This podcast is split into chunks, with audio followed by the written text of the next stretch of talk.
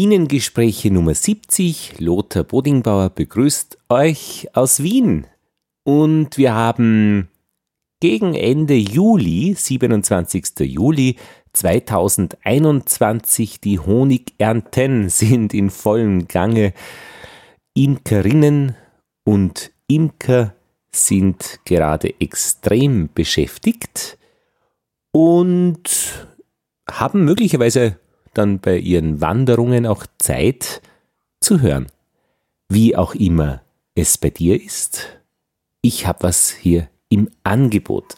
Und zwar über den Rasen, die Wiese und die Wildnis. Das heißt, von der streng domestizierten Form, da wird immer wieder der englische Rasen genannt,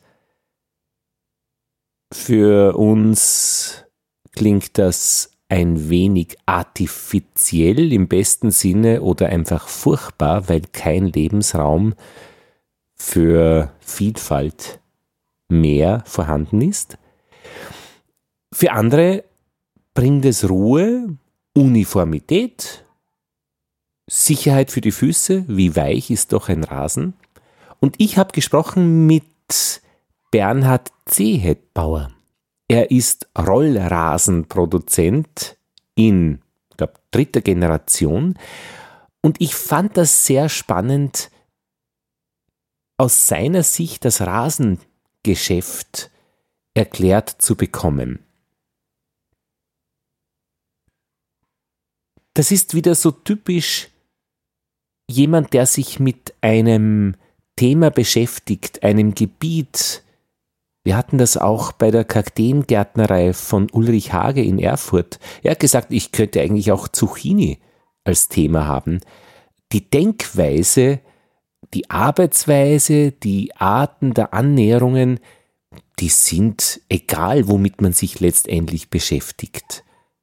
Und das habe ich jetzt auch hier wieder beim Rasen festgestellt, mit Bernhard Zehetbauer zu reden, hat mir auch etwas für die Arbeit mit Bienen gebracht. Und er ist überhaupt ein ja, interessanter Typ. Er hat äh, eine Aquaponik-Anlage, die er betreibt im Sinne des Kreislaufdenkens.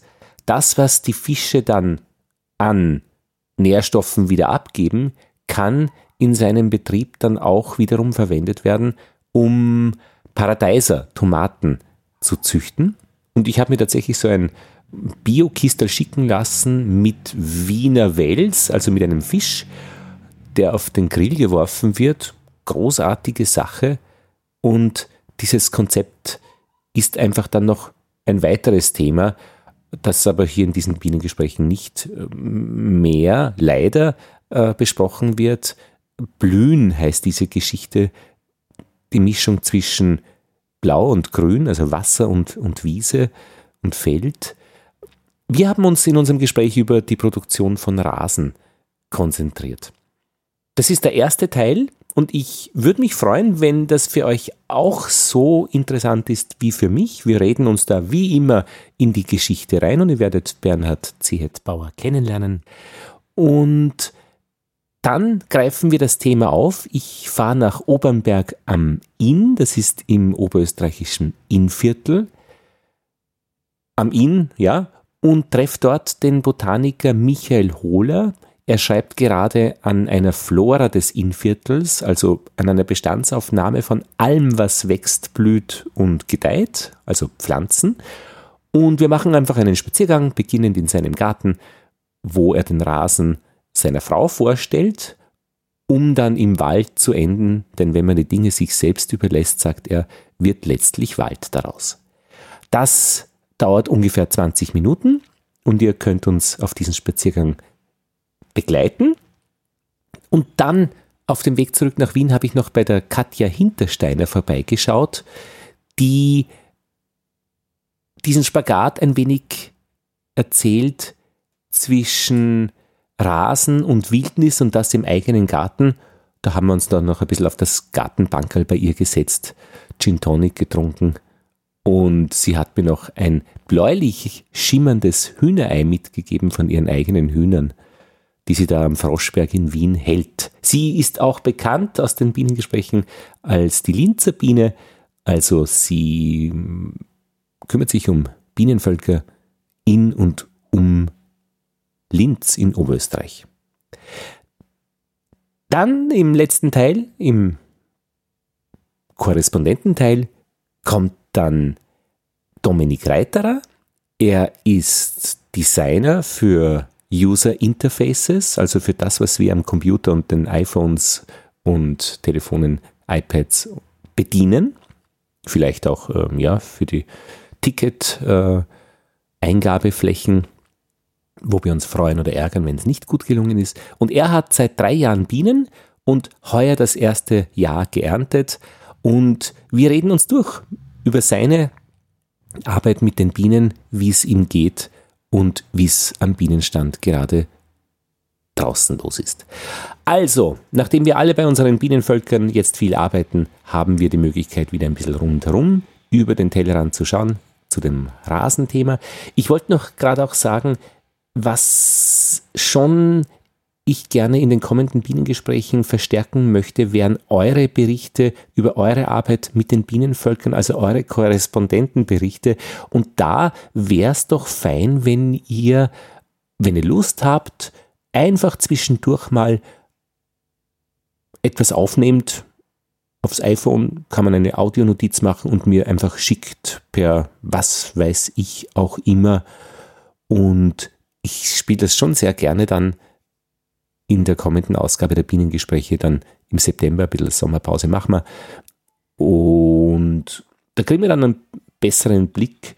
Diese Community-Arbeit fände ich sehr interessant, ist aber letztlich natürlich Arbeit und ähm, da ist es bei mir einfach wirklich fein. Je mehr da von euch kommt, desto mehr kann ich da wirklich fein einbinden und alles, was fließt, nur her damit. So, das war jetzt aber eine lange Intro. Wir starten mit dem Thema vom Rasen zur Wiese zur Wildnis. Viel Spaß!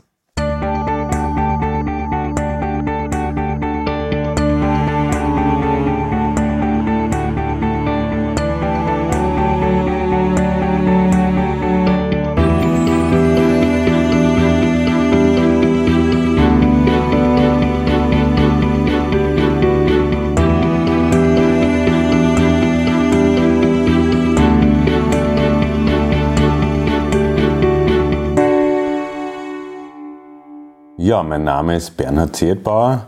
Ich bin äh, Landwirt und Betriebswirt da im Betrieb Ziertbauer Fertigrasen. Ich habe Wirtschaft studiert und habe im Nachhinein dann im Nachhinein dann erst auf die landwirtschaftliche Ausbildung und Praxis gestürzt und bin dann ja zufällig wieder in den familiären Betrieb zurückgekommen und es hat furchtbar Spaß gemacht, dass ich geblieben bin. Habe dann auch in einer anderen Firma längere Zeit Berufserfahrung zwischendurch sammeln dürfen und bin dann 2014 zurückgekommen und habe da mit einem Partner die Geschäftsführung übernommen bei Ziertbauer Fertigrasen. Wir haben dann versucht zu schauen, was, was werden wir äh, in den nächsten 20, 30 Jahren da machen und haben äh, intensiv auch mit den Mitarbeitern, mit den Führenden intensive Strategie-Meetings gehabt und haben dann 2016 einen Wurf gemacht, ähm, und den versuchen wir jetzt einmal zu verfolgen und auch immer wieder nachzuschärfen. Einen Wurf? Einen Strategiewurf, ja. Echt? Sagt man, ist es ein Begriff? Ein Wurf, weiß ein ich Wurf. nicht. Das der hat einen Wurf gemacht. Also Behaupte ich jetzt, dass man das gut, so sagen gut, kann. ja, ja. Was war der Wurf? Was war der Wurf? Wir wollten, äh, also.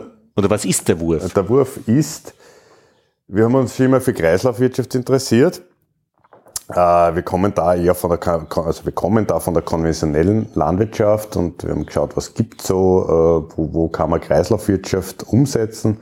Und da haben wir einerseits gesagt, na, wir müssen einen Biobetrieb zusätzlich gründen. Da muss man dann einen eigenen Betrieb machen, weil kombiniert geht das natürlich nicht. Das muss scharf abgegrenzt sein. Und außerdem haben wir noch äh, mit, mit Partnern zusammen eine Aquaponikanlage in äh, Wien äh, Blühen. Ja, genau, ja. Ohne stummen H. Ohne, das ist von Blau und Grün, genau. Ja. Und Warum blau? Grün ist logisch. Ah, das ist äh, Fisch- und Gemüseproduktion. Ach, ja, logisch, genau. Aqua. Ja, ja. Das heißt, da wird kombiniert äh, Fisch und Gemüse. Genau, ja, in einem Wasserkreislauf.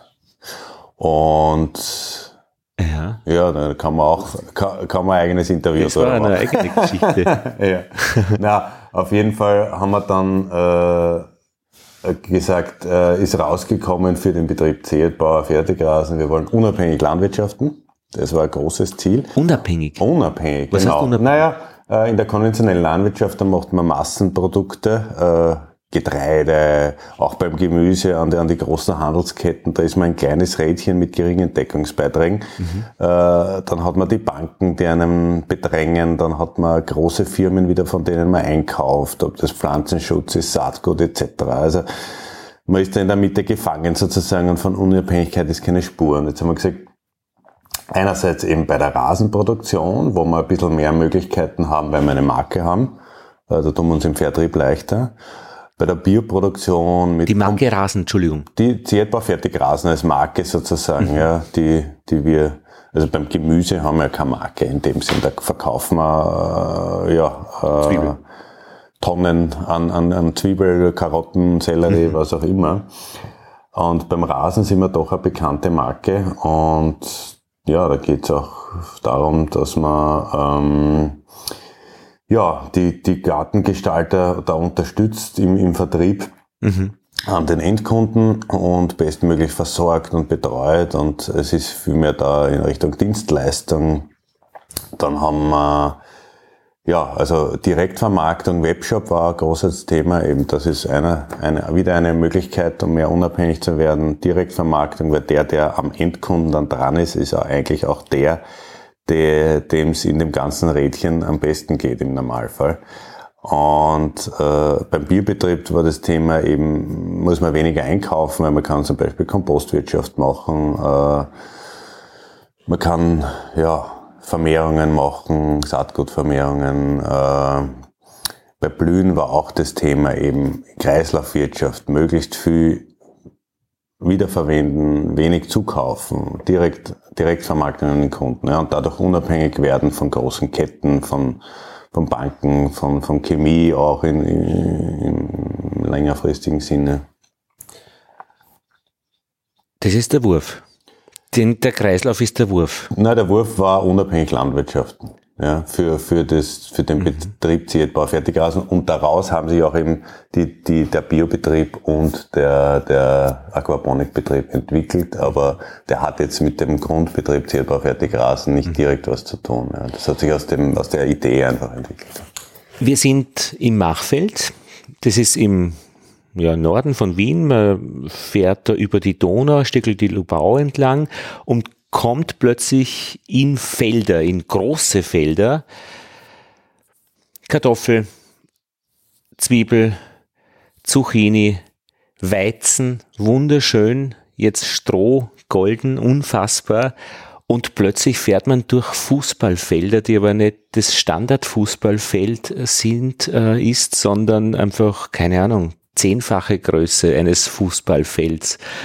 Ja. Äh, Rasen, und das hat mich schon schwer mehr beeindruckt. Also man kann auch diese Flächen sicher als, als, als Picknickzonen, wann einmal die Wiener vermieten, ja.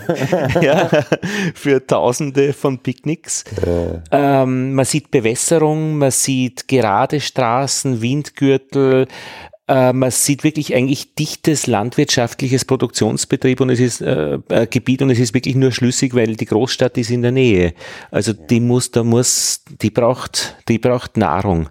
Die Vögel sind übrigens sehr schön bei Ihnen beim Büro, die da immer auf ja. diesen Spalieren da sitzen und reinschauen. Und die genießen die Sonne der Sitzheit. Ja. ja, und wir sind da in der Nähe von Probstorf heißt das, in, einen, in einer großen Parzelle, wenn man das vom Satellitenbild anschaut, ist es wirklich interessant, diese, diese vielen, vielen Felder und dann ist ein so ein Betrieb und das ist ihrer. Ihr Großvater hat das gekauft vom, wo haben Sie gesagt, von wem? Vom, vom, vom, vom Kaiser vom noch? Baron, Baron Davon. Vom Baron, mein Gott. Ja, ja. und hat es dann weitergegeben, also Familienbetrieb, die Eltern dann schon auch äh, Rasen produziert ähm, also hin einmal praktisch von, von, von landwirtschaftlichen Produkten, die man isst, zum Rasen. Und jetzt äh, sagen Sie, ähm, unabhängig äh, ist der Wurf. Dann, ja, dann ist man eigentlich fertig, oder? Wenn man unabhängig ist. Dann, dann kann man sich echt nur noch den dann Dingen wäre widmen. man fertig. Ich meine, das ist so eine, wie, wie jede Vision, ein, ein Ziel, das ja fast, äh, man setzt immer Ziele vielleicht, die, die fast nicht zum Erreichen sind, damit mhm. man möglichst einen großen Anspart hat.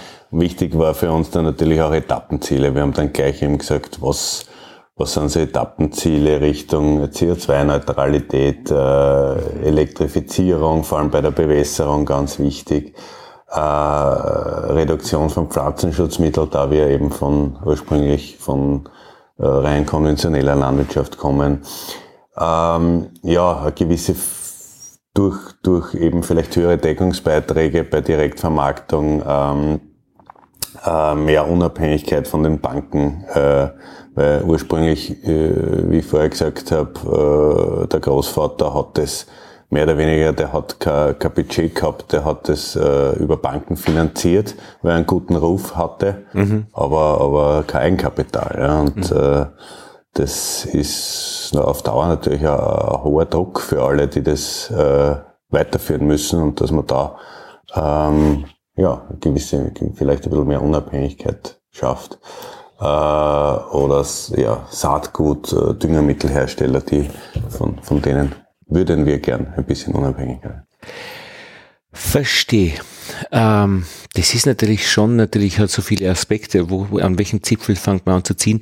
Ähm, aber unabhängig vom Saatgut oder Düngemittel zu werden, was heißt das eigentlich, dass man? Ja, vom Saatgut ist natürlich, äh, ist wahrscheinlich die größte Herausforderung. Man kann Saatgut selber herstellen, keine mhm. Frage.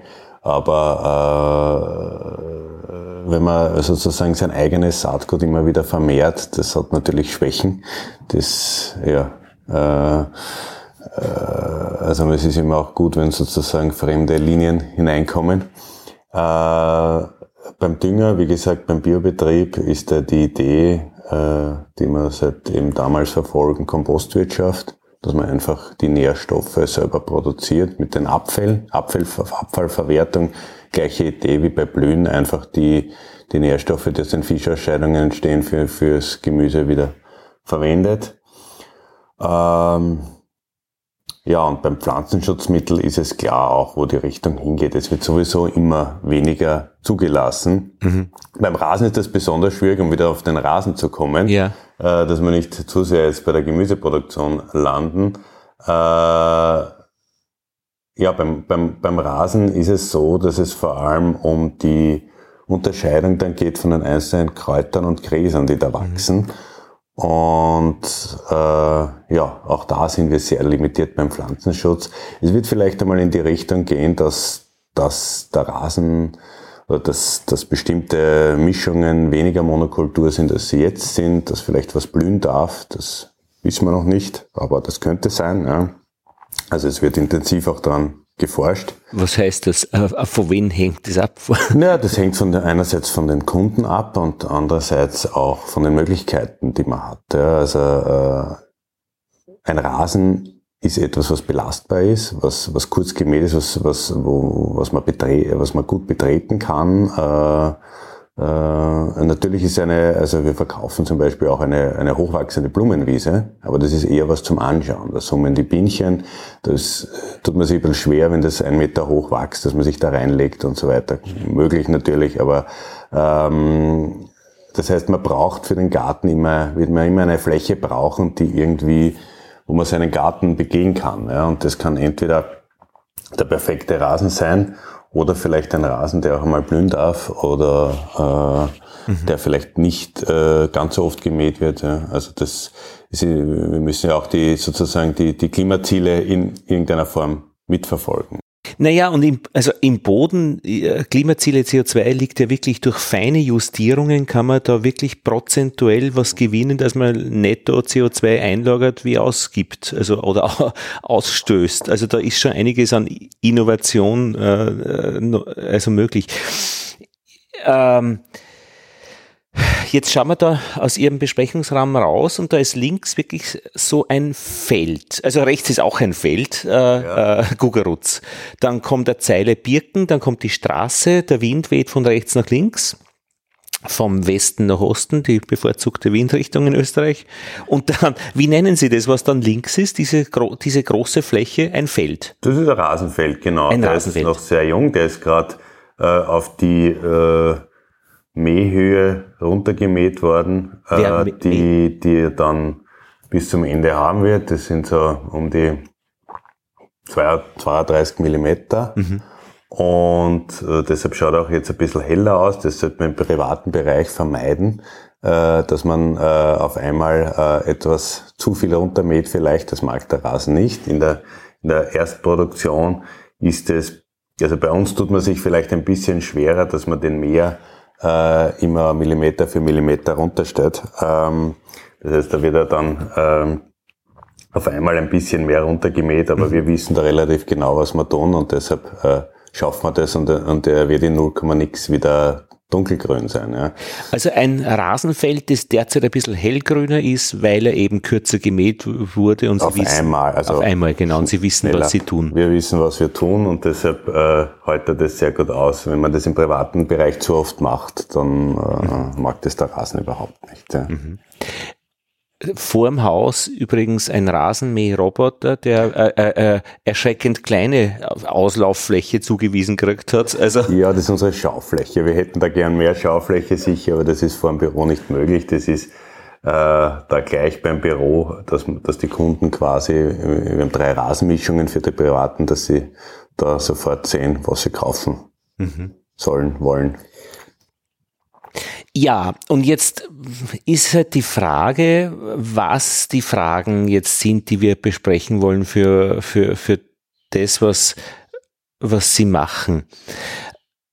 Ähm, mich würde mal interessieren vom Ansatz her, Betriebsspionage. Müssen Sie fürchten, das, was Sie tun, wenn das irgendwer rausfindet, wie das geht, dann wird das weltweit kopiert oder ist das Rasengeschäft eigentlich eh völlig klar, versteht jeder, kann jeder machen, letztlich der Flächen hat, ist in Nein, China also genauso wie in Amerika? Ich würde mal sagen, dass beides äh, nicht ganz zutrifft. Ähm, also es gibt bei uns jetzt nicht die großen Betriebsgeheimnisse, dass wir sagen, okay, wir haben seit Jahren die Sorte X und, und wenn man da drauf kommt, dann können das die anderen genauso gut machen. Es ist eher so, dass man äh, jedes Jahr oder jedes Monat ähm, in jedem Zeitpunkt schauen muss, dass man, dass man zu, bereit für die, für die zukünftigen Aufgaben sind. Das ist momentan, geht schon ein bisschen Richtung Klimawandel, zu schauen, was sind Sorten, die die Trockenheit vielleicht ein bisschen besser vertragen.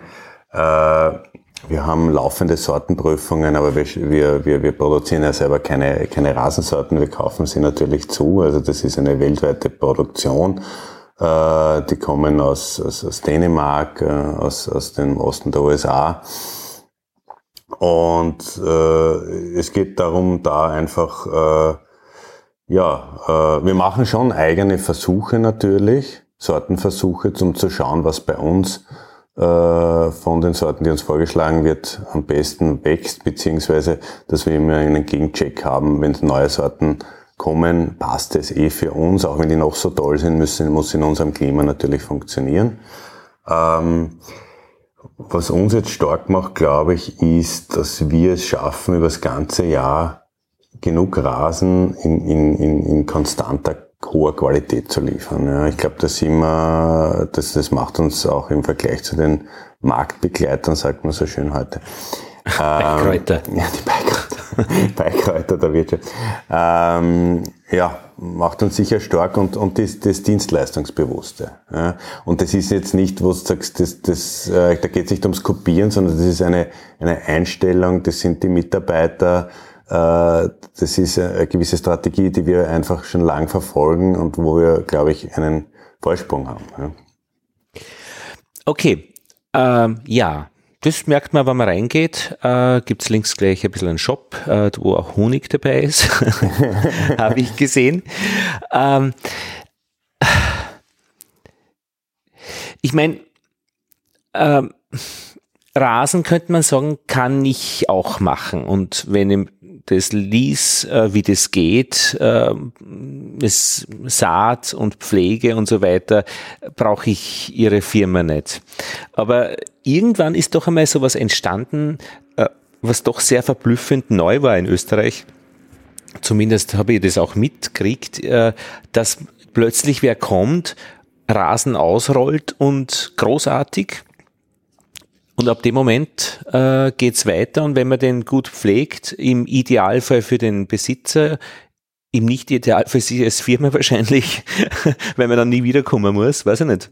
Ähm, aber das war, das war neu. Also, das ist, äh, aber, aber mittlerweile geht's mehr in die Richtung, dass man sagt, also wir, unser Ziel ist in Zukunft auch nicht äh, jetzt, äh, wir verkaufen im Moment äh, um die 100 Hektar im Jahr, mhm äh, dass wir irgendwann 200 Hektar verkaufen, sondern es geht eher darum, die Kunden besser zu begleiten mit ihrem Rasen. Also das ist ja, äh, das ist, kann auch ein Geschäftsmodell sein. Ja, also das ist jetzt machen wir, äh, muss man ja auch nicht alles gratis machen, aber äh, es macht auch keinen Sinn, äh, alle fünf Jahre einen Rasen auszutauschen. Natürlich, ja, freut man sich, wenn man viel Rasen verkauft, aber ähm, wie gesagt, die, ich, ich sehe das aus betriebswirtschaftlicher Sicht, ist die, die Nähe zum Kunden äh, ist oft wichtiger, als jetzt äh, massenhaft möglichst viel von einem mhm. Produkt äh, rauszuschleudern.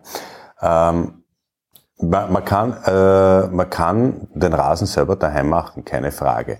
Ähm, der Rollrasen hat, oder der Fertigrasen hat, hat zwei große Vorteile. Das eine ist, es ist sofort grün. Ja. Also mhm. viele wollen sich einfach die Arbeit nicht machen und das ist dann bequem.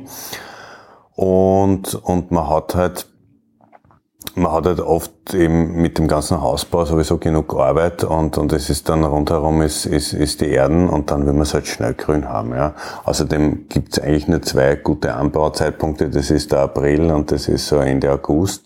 Äh, und wenn man da halt gerade nicht das hat und im Sommer oder äh, im, im, im, Oktober was machen will, dann tut man sich mit Ansehen sehr schwer. Ja. Mhm. Dann wird man auch auf Rollhausen zurückgreifen.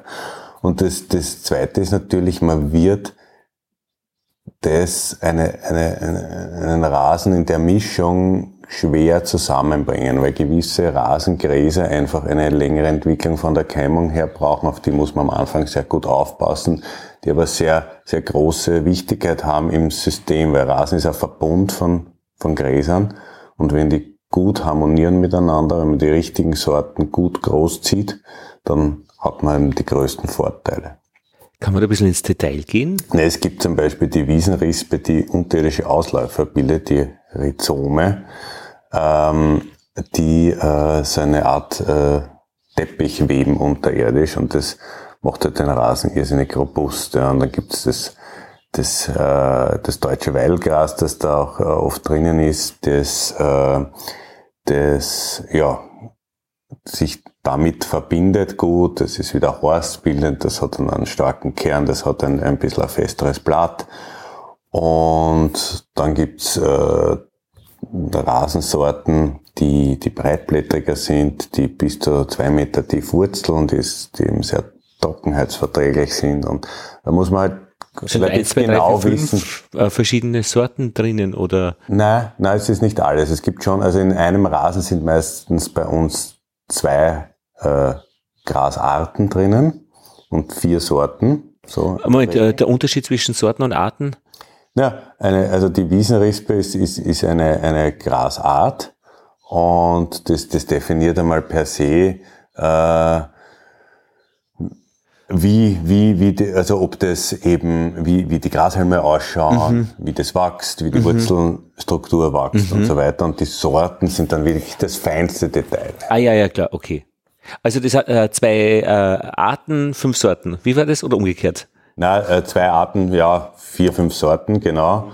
Und das ist eigentlich in jeder Mischung ein bisschen anders. Ja. Also gibt es Mischungen, die, die sehr trockenheitsverträglich sind, mhm. welche, die im Halbschatten sehr gut funktionieren, mhm. ja, welche, die sehr widerstandsfähig sind gegen, gegen große Bäume, die, die sehr viel wegziehen an Wasser und Nährstoffen, die sich da trotzdem behaupten können.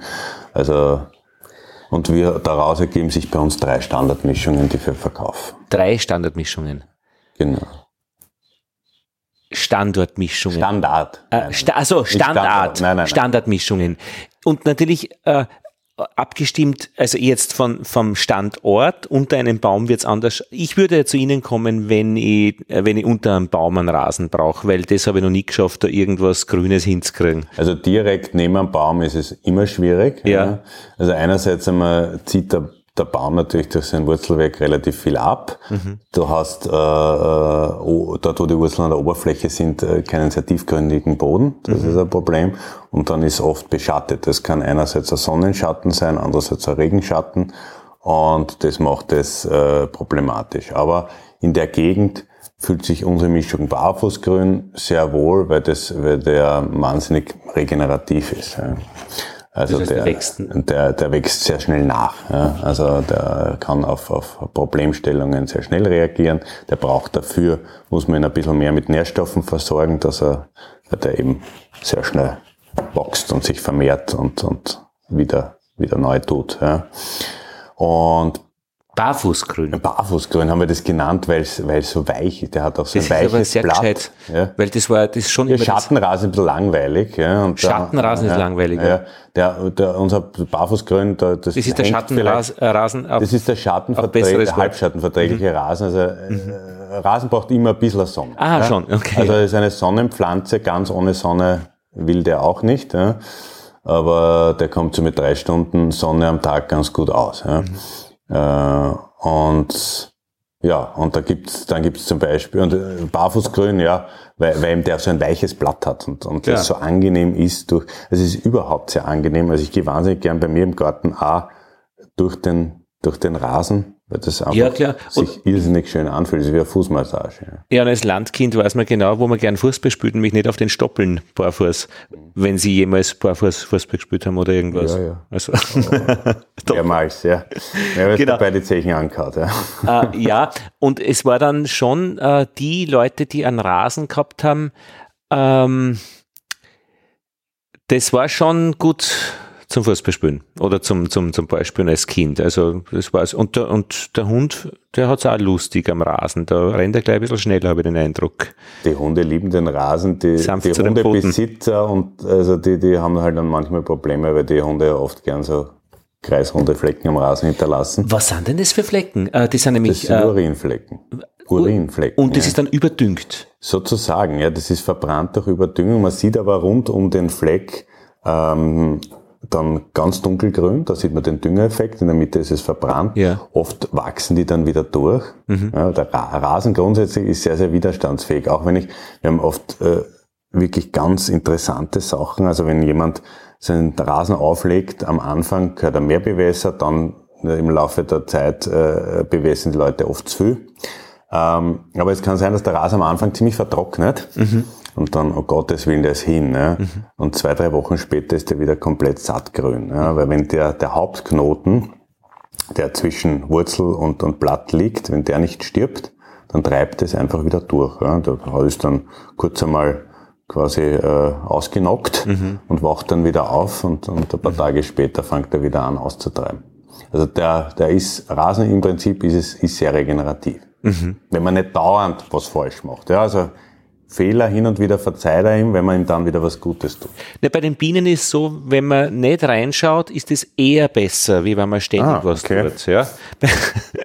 beim, beim, beim Rasen äh, ist es besser, muss man schon. Vier Stunden pro Woche, also Äh, man muss, man muss wenig machen, aber das, was man macht, richtig. Ja, also, es ist zum Beispiel, bei dem, beim Bewässern passieren die meisten Fehler.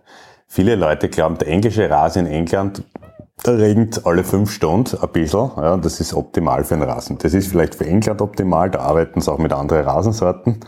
Und da ist das, das System, ja, man muss, da, da, es muss ja dann auch wirklich ständig äh, regnen und dann ist der Rasen sozusagen immer mit, mit kleinen Wurzeln am Limit. Ja.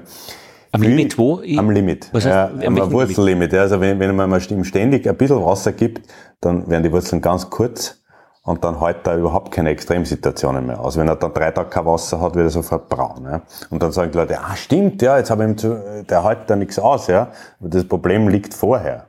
Wenn man ihn dran gewöhnt, und das geht sehr schnell, also er braucht nicht über Monate dran gewöhnen, sondern das kann man innerhalb von zwei Wochen machen, dass man ihn sehr, sehr, äh, dass die Bewässerungsfrequenz sehr, sehr gering ist, also nur einmal in der Woche zum Beispiel, dafür mehr Wasser natürlich, ja, dann kann der, hat er, kriegt er sehr schnell längere Wurzeln, kann viel, viel tiefer das Wasser sich holen, äh, der Wasserspeicher wird viel größer und äh, der große Vorteil ist, ich habe nicht ständig an der Oberfläche feucht, was nicht gut ist fürs System. Äh, das das äh, ja, kann zu Pilzerkrankheiten, Pilzerkrankungen kommen. Und der Rasen braucht im Boden Sauerstoff, um die Nährstoffe umzusetzen. Das heißt, einerseits will man langes Wurzelwachstum fördern, andererseits braucht er den Sauerstoff, um sich gut ernähren zu können. Kurz gefasst, einmal in der Woche? Im Normalfall ist einmal in der Woche äh, kräftig bewässern das Beste für die meisten Rasensorten. Dieser genannte Barfußgrün, den würde ich auf jeden Fall zweimal die Woche bewässern. Und wenn es wirklich so heiß ist, wie es am Mittwoch wieder werden soll, 36 Grad, dann darf man ihm ruhig zweimal in der Woche was geben. Ja. Das gilt für normale, lehmige äh, Böden, die wir da in Österreich oft haben, äh, im Hausgarten. Wenn ich jetzt einen sehr, sehr sandigen Untergrund hätte, dann müsste ich es öfter machen. Ja. Aber wie gesagt, der größte Pflegefehler ist dieses tägliche oder jeden zweiten Tag bewässern. Mhm. Ja. Weil das ist dann so self-fulfilling prophecy. Äh, jetzt habe ich einmal vergessen ja, und jetzt wird der Rasen braun. Der braucht ja jeden Tag Wasser. Mhm. Ja. An das denkt man nicht, ja, genau. Ja. Und sonst braucht er ein bisschen Dünger und einmal in der Woche mähen und das ist es schon. Ein bisschen Dünger heißt... Äh, Dreimal im Jahr ein Biodünger empfehlen wir. Den man drüber streut. Den kann man auch ruhig ein bisschen ja, mit der Hand ausstreuen. Es gibt ganz kleine, bequeme Handdüngerstreuer, die mhm. das schön verteilen. Also das ist überhaupt keine Hexerei. Und äh, wie oft mähen, haben Sie gesagt? Äh, einmal die Woche sollte man. Einmal die Woche. Und so Rasenmäherroboter ist ihn letztlich gut, weil der du macht immer ein bisschen Mampf, Mampf, Mampf, oder? Genau, der, der mulcht einmal, das ist grundsätzlich gut, weil die Nährstoffe eher dort bleiben, wo sie sind. Das heißt, der, der, der mäht, meistens kommt er jeden zweiten Tag an derselben Stelle vorbei. Äh, den stellt man oft ein, so fünfmal in der Woche fährt der aus, so in die mhm. Richtung der, der mäht äh, random, also kreuz und quer. Ja. Und äh, kommt halt äh, dreimal in der Woche an derselben Stelle vorbei, mehr oder weniger. Und im Normalfall ist es ideal, wenn der Rasen oft ein bisschen gemäht wird. Ja. ja. Dann stresst man, äh, also dann kommt man zu diesen besagten Knoten nicht hin, die man verletzen könnte. Wenn man das Blatt abmäht, selber macht das nichts. Die Blätter sind immer in einer ähnlichen Länge, also es gibt keine ganz kurz abgescherten Blätter. Und der Rasen bildet dann einfach mehr Triebe, um das auszugleichen, die mhm. Blattmasse. Damit wird er dichter. Okay, also das ist einmal grundsätzlich gut. gut. Ja. Äh, wenn man ein Problem hat, so wie eine Pilzerkrankung oder irgendein Gras drinnen oder Unkraut, was, was blüht und man nicht haben will, dann verteilt er das halt auch sehr gern. Ja? Oder ständig im Kreis fährt. Ja? Das heißt, das alles, was an einem Ort ist, ist dann überall. Ja? Ah. Das ist mhm. ein Nachteil davon. Aber im Prinzip sehe ich die Entwicklung eigentlich positiv, weil man sich um den Aspekt Mähen nicht so kümmern muss. Ich meine, es gibt natürlich dann wieder neue Probleme, dass die Leute dann glauben, sie wollen alle einen englischen Rasen ganz kurz mähen, ja, was mhm. überhaupt nicht notwendig ist. Und wenn kurz kann man nur mähen, so wie am Golfplatz, wenn der Boden ganz glatt ist. Mhm. Ja. Und da müsste man dann walzen mhm. und sanden und so weiter, so Lücken wieder ausgleichen. Das machen die Leute dann natürlich nicht. Äh, sollte man Walzen zum Beispiel auch nur machen, wenn man den wieder lüftet, weil sonst verdichtet man den Boden. Also da muss man sehr genau wissen, was man tut. Und dann könnte man den Rasen so dreieinhalb Zentimeter normal Standardhöhe vielleicht auf zwei Zentimeter runtermähen. Ja. Aber die meisten, die das machen, haben halt dann viele braune Stellen, weil er halt dort viel zu kurz mäht, weil es uneben ist. Ja. Mhm. Da geht das Messer viel zu tief runter. Aber das kommt, also mit dem Problem bin ich eher, ja, das sind dann an den Randstellen und so weiter. Also Bewässern ist wirklich das mhm. größte Thema, wo wir immer wieder mhm. Bilder bekommen und sagen, was habe ich falsch gemacht. Äh, ist es meistens, also dass die Leute mal ja ein Jahr nicht gedüngt haben, äh, bei einem, das kommt auch einmal vor, äh, sollte man nicht machen. Aber wie gesagt, Bewässern kann man auf unserer Homepage nachlesen. Ist eigentlich nicht schwer, aber da kann man die meisten Fehler machen. Und dieser mechanische Rasenmäher, gibt es denn noch das mit diesen Scheren, mit den gewundenen Spiraldingen, äh, der so, so ein typisches Geräusch macht?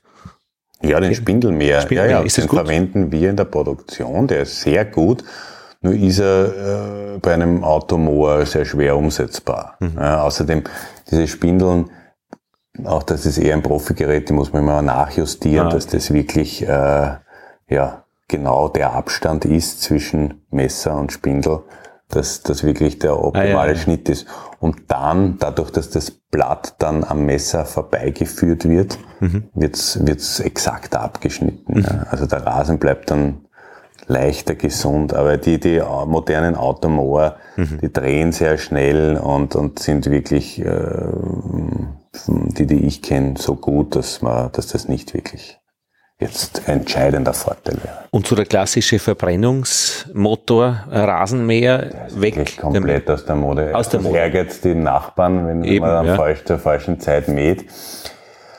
Es gibt natürlich, also was ich häufig sehe, sind die Ansteckmäher, weil die Elektromäher mit Batterie, Ja. was natürlich zeitgemäß wäre, alles hat eine Batterie Ja, momentan, Äh, die sind irrsinnig schwer. Ja, Aha. also die, sind, so, die, die werden nicht gern angenommen. Mit Kabel ist natürlich, muss man ein bisschen aufpassen, dass man das eigene Kabel nicht niedermäht. Mhm. Das sehe ich öfter, und sonst halt die Automower, also das, das, Das tut sich wirklich, also gibt auch, wie gesagt, am Anfang war das eher das Thema, so, das kostet mindestens 2000 Euro oder was auch immer, Ja. ähm, oder mehr, ja, und, und auch wenn ich einen winzigen Garten habe, ja, dann überlegen. Aber mittlerweile gibt es eigentlich für, für alle Größen und Möglichkeiten äh, den richtigen Automower. Also ich glaube, das, ohne da jetzt Werbung machen zu wollen, äh, ich bin eher ein Befürworter. Ich habe mir auf einer kanadischen Ziegenfarm mit so einem John Deere mit zwei Hebel Rasen gemäht. Großartig, das ist lustig. Aber das sind War ein bisschen eine größere Fläche wahrscheinlich. Ja, ja, klar, irgendwelche, genau.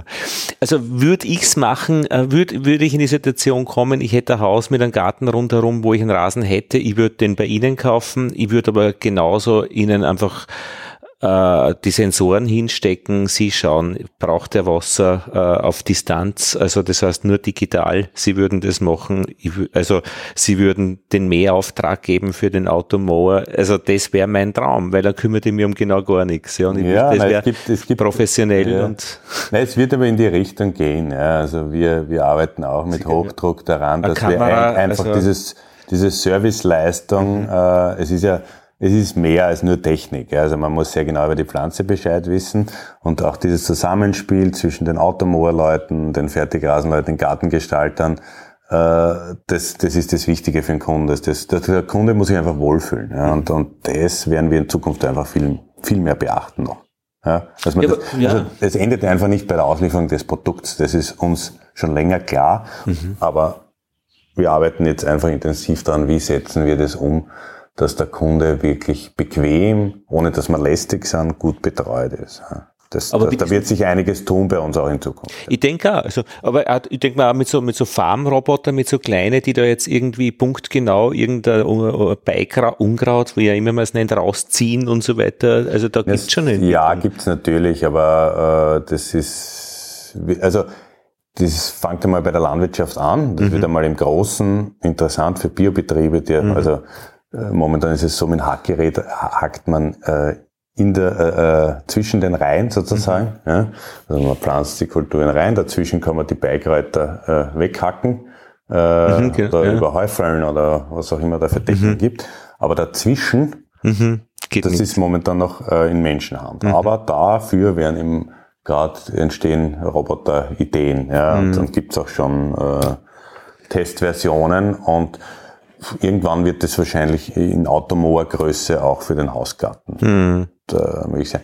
Wobei das, das Unkraut-Thema, mit dem sind wir jetzt nicht so häufig konfrontiert. Äh, Vielleicht auch deshalb, weil die Leute äh, am Anfang, wenn sie den Rasen gut düngen und, und der immer dicht ist, das relativ lang unkrautfrei hält und, und äh, irgendwann einmal, wenn man vielleicht die Pflege ein bisschen vernachlässigt hat, äh, dann jetzt noch in den Baumarkt geht und sich ein Spritzmittel kauft, ja, da werden wir auch für solche Sachen jetzt nicht nicht, nicht sehr oft angerufen, aber das wird sich wahrscheinlich ändern, weil einfach erstens wird es diese Spritzmittel nicht mehr lang geben, voraussichtlich. Ja. EU. Und die Leute wollen das nicht mehr im Garten haben, ja, auch wenn es es gibt, die wollen den Garten biologisch pflegen. Ja. Also das ist auch eine Tendenz, die wir, die wir sehr stark spüren.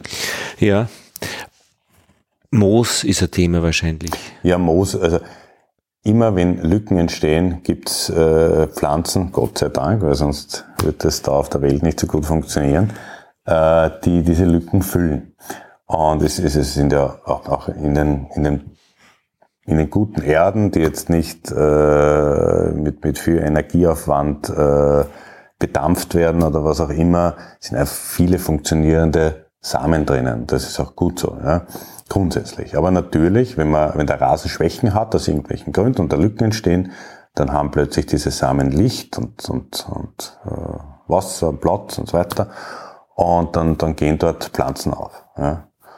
Und äh, ja, äh, Moos, also Moos, ist, äh, Moos genauso. Ja, also Moos liebt liebt's feucht und, und braucht Licht und, und dann, das heißt, wenn es Platz hat und vielleicht der Boden sehr verdichtet ist ja, mhm. und kein, die, die, also der, kein Samenkorn, der gescheit wurzeln kann, dann, dann nimmt das Moos den Platz ein. Ja. Das heißt, da ist oft ein Verdichtungsproblem da.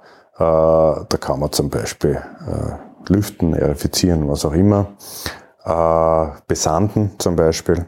Ja. Äh, eben der Rasen, das Spannende am Rasen ist eben die unterschiedlichen Pflanzen, die haben auch die Möglichkeit, in diese Lücken wieder reinzuwachsen. Also wenn man jetzt zum Beispiel ständig bewässert und das, das wahnsinnig verdichtet und nass ist und man ändert sein Verhalten, dann hat der Rasen wieder eine Chance, diese Lücken zu befüllen. Ja. Mhm. Meistens braucht er dann zusätzlichen, zusätzliche Nährstoffe, um eine extra Kraft zu bekommen und richtig wüchsig zu werden und dann füllt er diese Lücken auch wieder auf. Wobei Moos jetzt kein, kein, kein großes Problem darstellt, weil er auch weich zu den Füßen ist. Ja, ich meine, das ist ja einfach eine optische Angelegenheit, ob man das will oder nicht. Es gibt auch sehr schöne auch äh, Moosbeete, mhm. ja, äh, aber wenn man jetzt einzelne Flecken im Rasen mit Moos mhm. hat. Ah, die Fleckigkeit ist ein Thema. Die Fleckigkeit ist immer ein Thema. Ja, die, die, die, die man will anscheinend diesen uniformen Look haben. Ja. Mhm. Ja, also ich finde es grundsätzlich, also bei mir im Garten war dieser Kontrast war mir wahnsinnig wichtig. Ich mag diese, diese saubere grüne Rasenfläche im Kontrast zu eher diesen üppigen, verschiedenartigen Blühpflanzen, die ich habe, Steine, äh, wie auch immer. Also diese Zonen, diese Kontrastzonen, die habe ich irrsinnig gern. Ja. Und in der biologischen Landwirtschaft oder in der, in der, wie immer man sie nennt, sind die Ränder schöne Zonen, äh, die Ränder von Feldern, äh, die Ränder beim Rasen, finde ich, haben nur ein gewisses Imageproblem, weil das ist oft so eine Demarkationslinie. Wo der dann so wild drüber wächst, oder? Genau, also äh, links so, rechts so und, und die Ränder sind dann aber auch eben wirklich Demarkationslinie von Menschen letztlich, also die es lieber so haben oder die es lieber so haben oder auch im eigenen in der eigenen Familie, wenn die Kinder lieber eben äh, barfuß grün äh, und äh, der Vater oder die Mutter äh, den die Wildwiese äh, da gerne hätte. Aber die Ränder. Die Ränder. Ähm, ja, gibt es natürlich verschiedene interessante Problemstellungen, sage ich einmal, aber ich finde es wirklich spannend, weil die, also mir persönlich sind diese in der Gartengestalt, ich bin jetzt selber kein, kein kreativer Gartengestalter, aber bei mir im, im eigenen, ich kann nur vom eigenen Garten sprechen, ähm, da ist mir das sehr wichtig, weil ich, also ich habe den Garten so gestaltet, dass das äh, so ein bisschen was, äh, was Japanisches hat, so mit eigenen Zonen äh, mhm und, und, und, und exakten Rändern und, und alles rechteckig. Also das mhm. ist halt die Gartengestaltung bei mir im Garten und da muss natürlich der Rand äh, exakt und schön sein. Also mein Automoor kann das, dass der auch die Ränder schön abmäht, aber es ist natürlich, ähm, die, die Rasenpflanzen sind ja kreativ, diese, die dann in, den, in die Beete reinwachsen, diese Halme, ähm, die hat, hat man natürlich trotzdem. Ja. Die, die muss man halt dann entweder lasst man es passieren, dass diese Zonen, man kann zum Beispiel einen, äh, man kann das zonieren unterirdisch, äh, dann hat man das Wurzelwachstum gehemmt sozusagen und dann verbinden sich die schon, aber es bleibt eine schöne, schöne gerade Linie. Und mhm. da muss man einfach noch schauen, wie man das mähen will. Also vom, vom, vom Pflanzenbautechnischen ist es so lange kein Problem, solange ähm, solange jetzt keine wilden Gräser da äh, von der Seite reinwuchern, ja, also irgendwelche Büsche oder, oder andere Pflanzen, die stellen jetzt für die Groß, für, für die Rasenfläche an sich kein Problem dar. Das ist dann eher ein Randbereich-Thema. Also wenn der Rasen zum Beispiel durch einen großen Busch beschattet wird und man schneidet den dann zurück, dann habe ich da natürlich dann ein Loch. Ja? Weil wenn der ständig im Dauerschatten ist, dann wird er irgendwann einmal absterben. Ähm, aber das sind halt die Feinheiten bei den Rändern. Das ist aber beim Bauen genauso. Also ich habe, wie, wie ich zum ersten Mal eine Halle gebaut habe, habe ich äh, äh, als Unbedarfter feststellen müssen äh, und glaubt habe, ich kann da die, die einzelnen Fachkräfte einteilen, äh, feststellen müssen, dass dann sagt, na, ich war für das nicht zuständig und ich war für das nicht zuständig und dort, wo die beiden dann zusammentreffen. Sehr interessant. Da, da ist dann das Geld liegen geblieben, ja, weil keiner war zuständig dafür. Verstehe. Vorher wollte jeder verdienen in dem Bereich, aber dann ja. ist, äh, wenn es Probleme gibt, dann war er dafür. Na, ich bin davon ausgegangen, ah. dass der die Schalung macht und ich da, da rein betonieren kann und so weiter. Ne? Also die Randbereiche die sind, sind ja oft, mhm. sind oft, ja. Aber ich finde es eine schöne Herausforderung. Es gibt so viel Interessante, ob das mit Steinen, mit Mulch, äh, mit Pflanzen, äh, mit Holz, äh, Fliesen. Also man kann so eine schöne Randgestaltung machen und ich finde, der Rasen harmoniert da mhm. einfach als Partner zu den meisten Rändern wunderbar. Es ist halt die Randpflege ein bisschen eine Feinarbeit, ja, das stimmt. Aber wenn man jetzt ähm, so eine, ich schaue da immer in, Sie schauen auch, na, Sie schauen auf ich schaue auf äh, Karottenernte. Auf die Karottenernte. Ich schaue aber auf den Rasen im Garten, äh, im Besprechungszimmer, äh, wenn ich das so sehe. Und ich würde so eine Rasenfläche ähm, angrenzend an eine wild wachsende Wiese. So dieser, dieser Traumtyp einer ökologisch sich selbst überlassenden Fläche geben. Wer wird gewinnen? Äh, würde die Wiese reinwachsen in den Rasen oder würde der Rasen rauswachsen in die Wiese?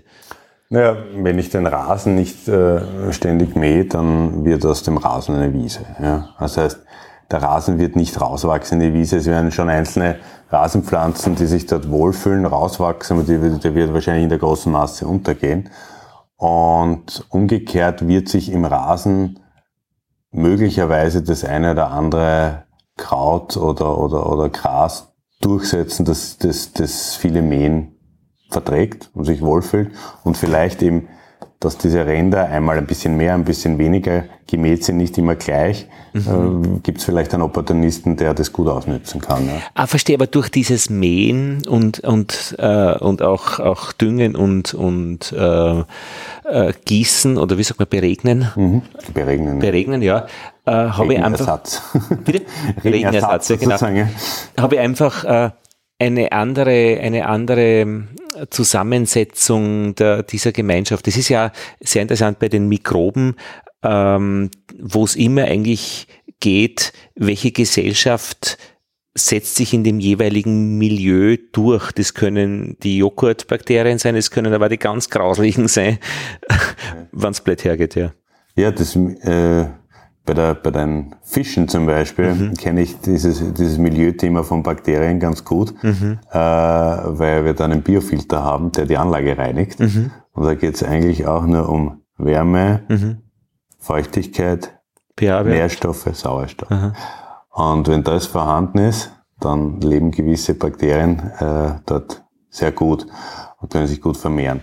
Und ja, beim Rasen ist es eigentlich ähnlich. Also ich schaffe ein, ein, ein, Milieu, wo sich gewisse Rasenpflanzen, die ja schon bestehen dort, weil sie vorkultiviert sind, keine mhm. Frage, ähm, sehr wohlfühlen. Genau. Und sich dann auch, das ist eben das, wenn man, wenn man jetzt Pflegefehler macht zum Beispiel, ja, man, man muss den Leuten wirklich, also den Stress auch, das, das halte ich für ganz wichtig, weil die Leute kaufen einen Garten, um zu genießen. Ja, und sie sollen möglichst wenig Stress haben. Also mhm. Pflegefehler, wenn ich mal einen Fehler mache und den melde bei uns zum Beispiel, ja, da ist was passiert, das schaut nicht gut aus, ja, dann kann man das in 99 Prozent der Fällen wieder gut hinkriegen. Ja. Mhm. Die Leute dann zwei Jahre später anrufen und vor zwei Jahren hat das angefangen und dann ist, ist so wie beim Arzt, ja. Ja, ja. Ich meine, das ist jetzt, äh, mhm. wird, Nicht wird, wegbeten. wird jetzt unsympathisch, aber wenn ich nach, nach zwei, drei Jahren äh, dann zum Arzt gehe, ist, ist, hätte man vielleicht früher kommen sollen. Ne?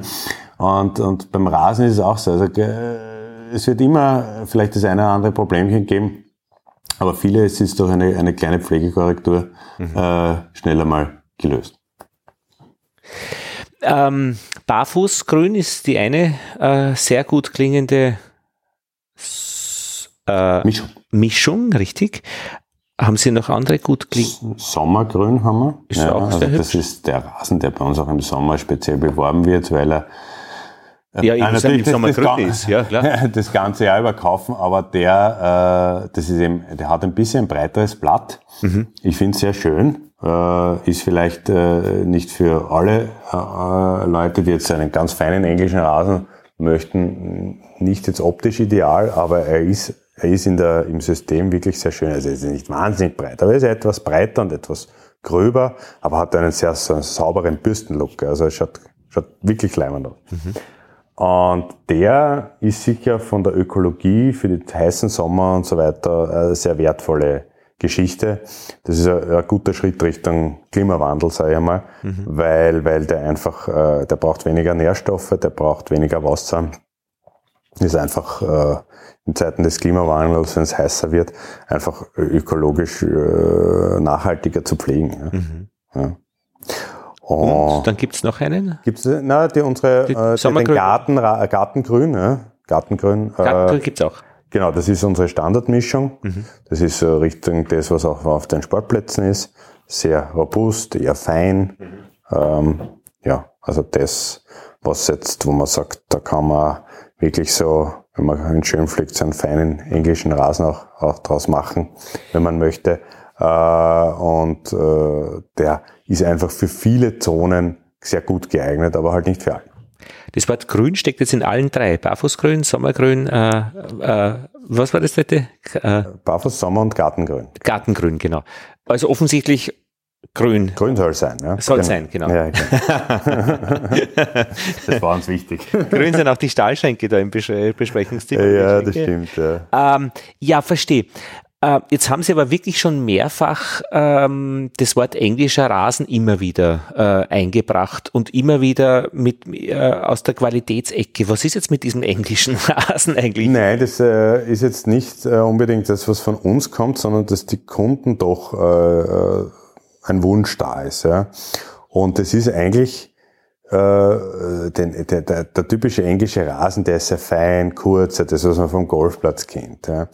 Also es gibt immer wieder auch Kunden, die einen Golfplatz, also einen Putt zum Putten, einen Greenrasen haben wollen. Da rate ich den meisten ab, weil die haben überhaupt keine Idee davon, was das für Pflegeaufwand ist. Das ist wirklich eine Spezialgeschichte. Das ist auch eine, eine ganz andere Rasensorten ja, ja. und mit denen kann der Privat im Normalfall nicht umgehen. Also da muss er richtig einen Greenkeeper-Kurs besuchen und, und, und Pflegegeräte haben. Mhm. Aber abgesehen davon, einen Rasen einfach uniform zu haben, äh, und, und, und saftig grün und das über die Dauer der Jahreszeit, das ist eigentlich relativ gut möglich und das ist in den meisten Fällen und das ist einfach äh, oft der Wunsch. Ja. Und das ist offenbar in England entstanden und nicht, das heißt ja nicht der italienische Rasen oder der nein, französische nein, Rasen. Die Rasenpflege kommt der chinesische Rasen. Aus, ursprünglich aus England, aber auch aus den USA sehr viel.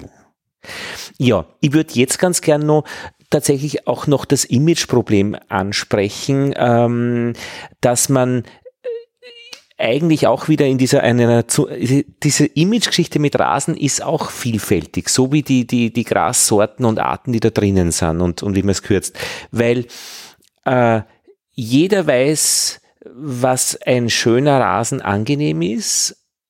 Jeder stimmt zu, dass Vielfalt wichtig ist in einem anderen Teil des Gartens und dann gibt's halt schon Gärten des Schreckens, also wo man vorbeigeht und sagt, das ist kein schönes Leben für unsere schöne Natur in diesem Garten.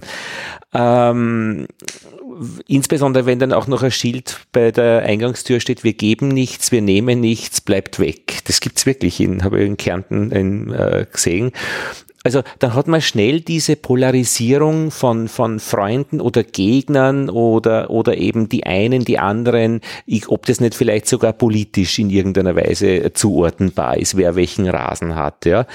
Also ist das für Sie ein Thema, Image? Also Sie, Sie meinen jetzt äh, Vielfalt Rasen sozusagen also und, und, und Monokultur. Also Rasen als, als Inbegriff des, des ökologischen Schreckens. Also Image-Thema, das muss ich sagen, das war eher in den äh, bei den, bei den benachbarten Bauern vielleicht früher ein Thema. Ja?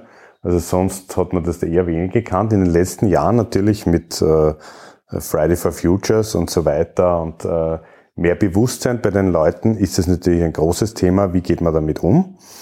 Und ähm, Rasenschämen quasi. Ja, ja, gar überhaupt nicht. Überhaupt naja, nicht. bei den einen, bei den ja. anderen eventuell nein, schon. Nein, also nein. Flugscham, äh, Rasenscham. Ja, also ich würde sagen, äh,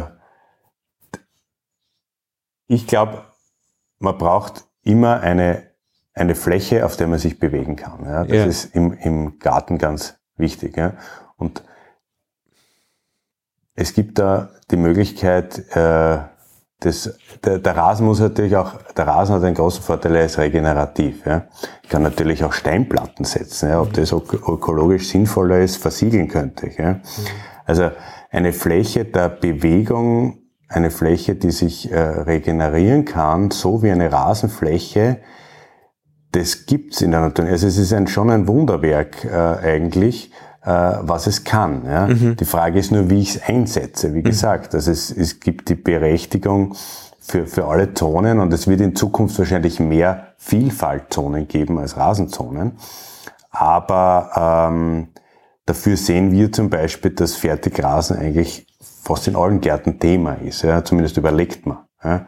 Früher war es eher so vielleicht, dass die Rasenflächen insgesamt größer waren und dass aber nur die Leute, die sich's leisten wollten, einen Fertigrasen haben. Heute ist es eher so, dass die Rasenflächen etwas kleiner sind. Auch die Gärten sind natürlich kleiner, aber eigentlich möchte jeder einen schönen Rasen haben.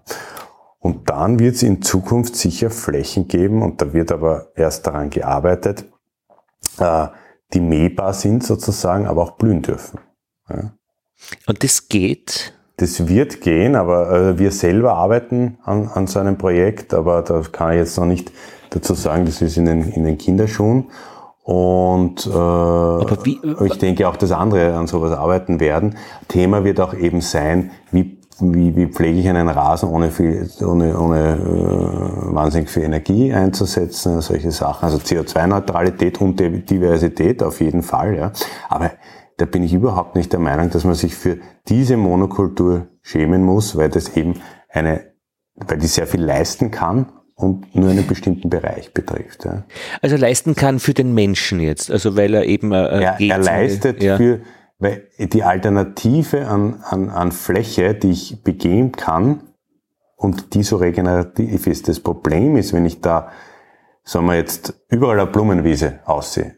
So, und jetzt will ich meinen Garten begehen, wird es irgendwann einmal eine vertretene Erde werden. Mhm. Ja?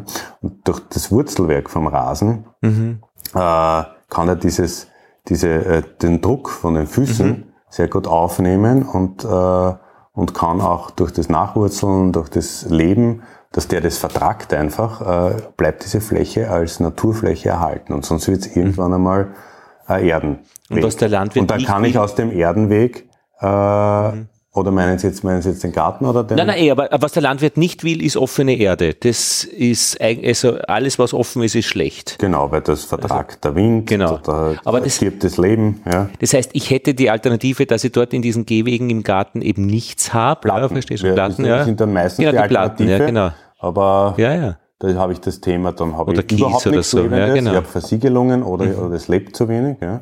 Wenn man natürlich eine Alternative schafft, die genauso regenerativ und robust ist äh, und gleichzeitig keine Monokultur, dann ist das sicher strebenswert, keine hm. Frage. Mhm. Aber das ist, glaube ich, erst überall in der Entwicklungs Phase. Aber sollen wir uns das vorstellen, also als, als, als in Zukunft wird der Rasen bunt sein, also nicht mehr grün, dann, dann haben Sie barfuß Also ich, ich, gehe, ich glaube nicht, dass der ganze Rasen bunt sein wird, aber es, es wird, wird sicher solche Rasen geben, die, die auch blühen dürfen. Das, der müsste dann ganz niedrig Blüten haben irgendwie, oder genau, wie? Genau. So, und das müssen wir, gibt's. Muss man, muss man entwickeln. Ja. Züchten. Oder muss importieren, vielleicht gibt es Muss man nicht züchten, nein, muss man nur Schauen dranbleiben, dass man da die richtigen Mischungen entwickelt. Ja. Also da gibt es ein bisschen Beziehungsweise Hexen wird es auch interessant werden, ob das, ob das erntbar ist. Ja. Der Rasen muss ja auch zusammenhalten bei der Ernte. Aber da plaudere ich jetzt schon ziemlich aus dem Nähkästchen. Erntbar jetzt äh, für Sie als Produzent. Genau. Ja, genau. Weil, und da jetzt, wenn wir dann rausgehen. Und zwar erntbar, ohne viel Erde mitzunehmen. Ne? Genau. Weil Der Rasen momentan, den wir haben, der ist wirklich hauchdünn nur mit Erde, damit wir da möglichst viel Erde behalten. Ja, da ist viel Wurzelmasse drinnen ne? und auch etwas Erde natürlich, dass er beim Anwurzeln nicht sofort austrocknet.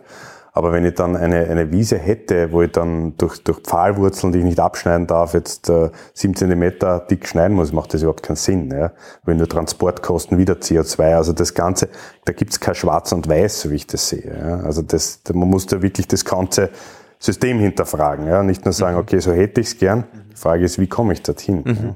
Da ist jetzt, da ist gerade ein Lieferauto mit einem Anhänger weggefahren mit 20 solche äh, Rollen drauf. Das finde ich schon sehr genial, eben, dass man das so schneiden kann, dass man das zusammenrollt, dort ausrollt und, und Ja, das ist in den 70er Jahren so entwickelt worden, diese Technik mit den Rollen. Früher hat man Platten gehabt, mehr oder weniger, die man so ah, hingehoben hat. dann äh, Sch- Schwerstarbeit hingehoben hat. Aber dieses Und Rollen, ja. Das, das Rollen war, war eine gute Idee, ja, kann man sagen. Aber was machen Sie da jetzt, dass, dass bei Ihrem großen Feld da draußen nicht irgendwelche Flugsamen hinfliegen und irgendwas aufgeht? Na, das ist nicht zu verhindern. Ähm, da geht man dann. es ist auch nicht zu verhindern, dass im Boden, äh, wie gesagt, Samen sind. Das ist Ah, ja, ja, ja. wichtig. Für die Wichtig, ja, Natur ja. Mhm. ist das wichtig. Ja. Also für uns ist entscheidend, dass der Rasen, also die Professionalität macht bei uns die Exaktheit aus, in der Bodenbearbeitung, Aha. im Ansehen, äh, im Bewässern, dass der Rasen sehr, sehr schnell dicht wird, dass der Rasen schneller ist als Mhm. alles rundherum und dass er dann sehr schnell eben auch kurz gemäht werden kann und durch das Mähen wieder gewisse Unbei Beikräuter, Ja. sagt man ja heutzutage, ähm, nie, also die, die vertragen das Mähen nicht so ja, und verschwinden. Ah, durchs Mähen hat man das meiste, verstehe schon. Ja, und dann sind so Sachen, dass wir äh, halt genau wissen, wann ist der Rasen so stark, dass man trocken, also trock, Trockenperioden geben kann, um gewisse Gräser wieder äh, zu verdrängen. Verstehe. Wird auch gemacht, ja, da wird einmal zehn Tage gar nicht bewässert. Und Ja. Da muss man halt wirklich am Tag genau wissen, wann ich wieder bewässern muss, damit Das man der Rasen nicht abstirbt. Der Teemeister, der dann genau weiß, wie das wieder, wie Genau, lange also man das den Tee zum Trocknen auslegt. Mittlerweile Also, ist sehr, sehr wichtig. Ja.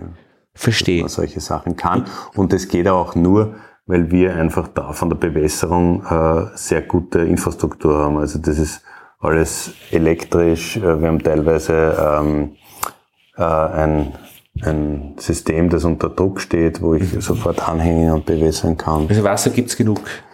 Wasser ist im Machfeld momentan Gott sei Dank nicht das Thema. Mhm. Also wir werden von der Donau gespeist und haben einen Grundwasserspiegel da von sechs Meter. Der ist stabil und der ist. Ja, es Gibt mehr oder über- da will ich gar nicht ausschweifen. Es gibt gewisse Phasen, wo, wo Wasser zurückgehalten wird, aber das ist ein anderes Okay. Thema. Ja. Aber na klar, Wasser und Nachfeld wäre übrigens eine eigene Sendung einmal. Ja, Ob das glaube ich. Wäre interessant. Also weil es, es geht aber ja sind immer. sicher die Drohnen bevorzugt, die die Donaunähe haben. Ja. Ja. Deshalb gibt es auch dann den, den Machfeldkanal Ja, und das ja. Mhm. Ganze erweitert in den Norden. Und je weiter ich in den Norden komme, desto schwieriger wird's dann.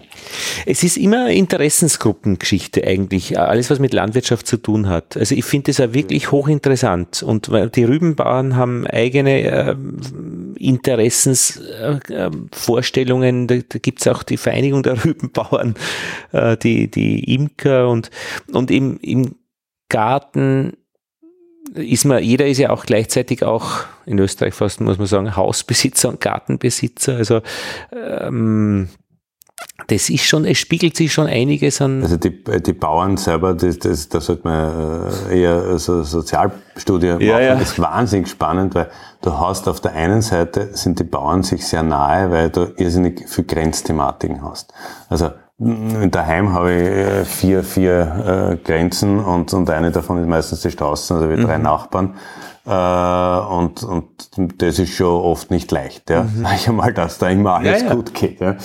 Und wenn ich die Felder, das ist ja, das schaut aus, wenn das alles da zusammenkommen wird, aber in Wirklichkeit haben wir viele kleine Felder auch über das ganze Machfeld mehr oder weniger verstreut. Ja. Und überall hast du vier Nachbarn sozusagen. Ja. Das heißt, du hast wahnsinnig viele Nachbarn und du hast immer wer, wer, wer ackert jetzt wie weit raus und, und, und äh, mal ein, äh, das Wasser oder, oder, oder, oder der Pflanzenschutz vertragen vom Wind und äh, ja, was auch immer. Also das immer irgendwelche Grenzthematiken, der Windschutzgürtel nicht geschnitten mhm. und solche Sachen. Ja. Mhm. Das heißt, da schaut man schon, dass man eher nah ist, weil sonst, wenn man da ständig mit jedem streiten müsste, das wäre Wahnsinn. Mhm. Auf der anderen Seite, ähm, Bau, äh, Landwirte zusammenzubringen, für eine Sache ist ganz schwer. Ja. Ich weiß nicht, woher das kommt, wahrscheinlich, weil jeder auch Grundbesitzer ist und sich deshalb sehr individuell stark fühlt. Kann ich nicht naja, genau sagen, aber es ist wahnsinnig spannend. Naja, weil man dann noch Fruchtwechsel hat. Ich, meine, ich weiß nicht, haben Sie zwischendurch Genau, dann das auch, ja. Man tauscht mal Felder und so, ja. Und da muss man das großes Vertrauen da, dass man kein Plätzchen macht, wenn man ein Feld vom anderen was baut. Ja. Also zum Beispiel der, der Mais ist auch von einem Nachbar und, und nicht von uns. Das ist eine mhm. Maisvermehrung, glaube ich, die die da jemand angebaut hat. Da braucht man mhm. wieder 500 Meter Abstand und da ist sehr, da ist halt rundherum Rasen und deshalb hat man keinen anderen Mais, der einem im Weg ist. Da. Ja, also man muss sehr viel Kontakt halten. Naja, paar. Und wo trifft man sie letztlich, oder? Wo trifft man die, wo treffen sie die Bauern? Nicht im Schwimmbad? Ja, ist äh, ganz unterschiedlich. Ja, es Weiß gibt natürlich so, so ein paar Mal im Jahr so Veranstaltungen, offizielle. Und, und sonst ist es, äh, ich treffe die meisten Landwirte bei einem äh, Zwischendurch. Zwischendurch, ja, aber vor allem bei unserem Vermarkter, gemeinsamen Vermarkter von, vom Gemüse. Mhm. Ja. ja. Zum Beispiel. Weil man da eben sehr oft ist. Ja, ja, klar, okay. Und ähm, diese Rasenfläche ist im nächsten Jahr dann wieder Rasenfläche oder kommt dann, wird es, wird es gehen? Es Oder? ist, äh, also man kann Rasen auf Rasen bauen und es gibt auch Flächen, die jetzt zehn Jahre hintereinander Rasen gehabt haben, aber wir schauen eigentlich aus vielen Gründen, dass mhm. wir, ähm, dass wir eine Fruchtfolge auch reinbringen. Ja, also das funktioniert manches sehr gut mit Rasen, anderes weniger. Mhm. Ähm, ja, also wenn man, es ist überall das Gleiche. Wenn man eine Kultur ständig hat, dann hat man halt äh, andere Pflanzen und Tiere, die sich da besonders wohlfühlen und vielleicht der Kultur nicht immer zuträglich sind. Zahlt er sich aus? Also ist es ein gutes Geschäft, das Rasenbusiness? Ähm, grundsätzlich äh, glaube ich, wenn man wenig Fehler macht und, und äh, also ist grundsätzlich, äh, wir sind momentan zufrieden, muss mhm. ich sagen. Äh, ja, ich habe aber auch schon Zeiten erlebt, wo es sehr schwierig war. Mhm. Äh, und ob es sich in Zukunft so auszahlen wird, wie es jetzt ist, mhm. ist, ist die Frage, man muss sich ständig weiterentwickeln. Also dass man jetzt sagt, man, man baut jetzt 30 Jahre lang Rasen und das mhm. wird immer gut gehen. Äh, also man muss, man muss ständig am Ball bleiben, das ist ganz wichtig. Aber diese Verzahnung mit dem Privaten ist, kann ja eine Chance sein, weil, weil da viel möglich ist, aber, aber kann er möglicherweise ja, wenn, wenn die kein Geld mehr haben, die Leute, dass sie sich das kaufen, weiß ich nicht. Ja, es ist oft sehr interessant, wie diese Marktdynamiken sind. Mhm. Einerseits glaubt man zum Beispiel bei Corona, haben mhm. wir geglaubt, die Leute haben kein Geld mehr, die werden Gottes Willen, ja, wir werden reduzieren müssen und so weiter. War ein gutes Jahr, oder? Und dann war eigentlich das Gegenteil der Fall, weil alle daheim geblieben sind genau. und gesehen haben, uh, da, da jetzt mache ich Urlaub im Garten, das gefällt mir nicht so gut, mhm. da würde ich gerne investieren. Ja. ja.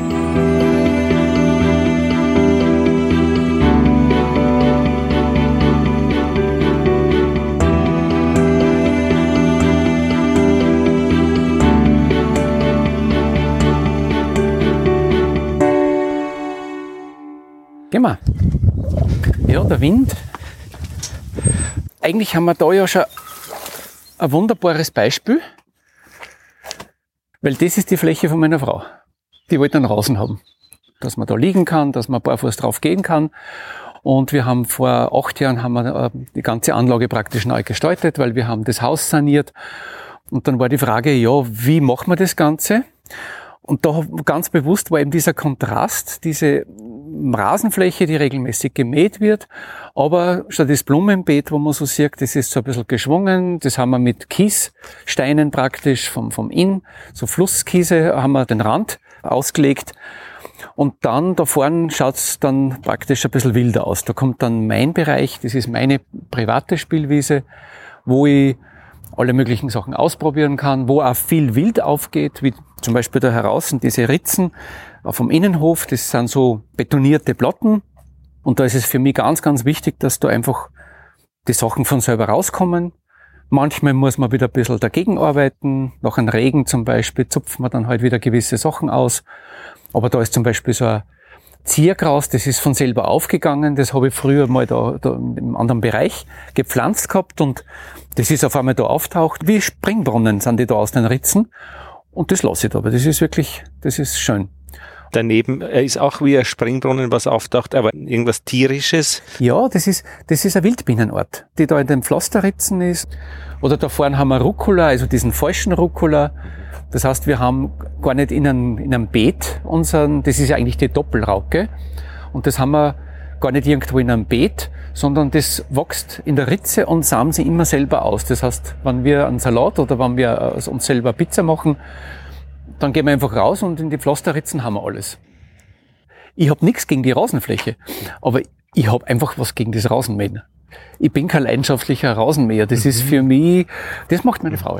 Das hat sie in, in zehn Minuten hat sie mhm. das. Ist das was Domestiziertes, so wie die Honigbiene? Sicher ist das, äh, das ist Zeichen der Naturbeherrschung. Das ist, das ist ja nicht umsonst, dass man sich Flächen mhm. schafft, mhm. wo man alles im Griff hat. Na schon, der Urwald ist das genaue Gegenteil.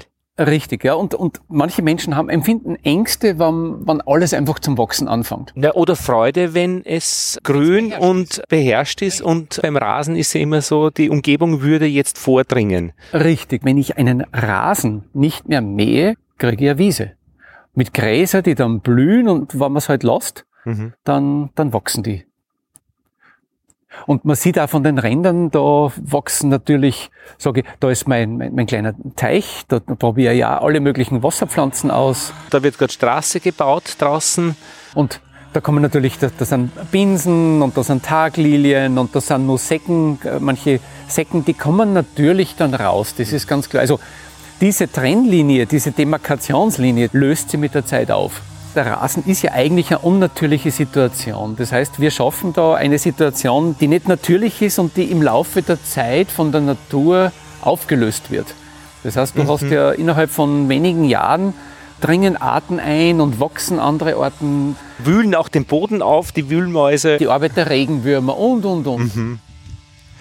Also ein gepflegter Rasen zeigt einfach, dass man die Dinge im Griff hat. Mhm. Dass man, und man man muss ja sehr viel Mühe und Arbeit investieren in einen gepflegten Rasen. Man muss ja immer wieder auch wässern, mhm. weil wir haben nicht das Klima da, dass wir uns äh, Top-Rasen praktisch so einfach halten können. Mhm.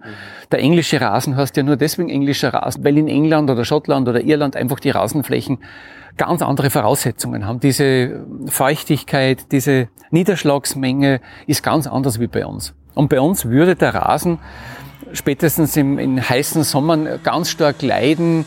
Dann hast du gewisse mechanische Verletzungen durch das Mähen, dass da auf einmal irgendwo die Erde, äh, mhm. dass da mal reinkommst, weil es wird ja wellig mit der Zeit. Es, es arbeiten ja die Wühlmäuse, die Maulwürfe, es arbeiten die Regenwürmer, es arbeitet natürlich auch, es gibt mechanischen Druck, das heißt, man geht immer wieder dieselben Stellen und dann ist das Niveau unterschiedlich. Mhm. Rasen lebt ja auch.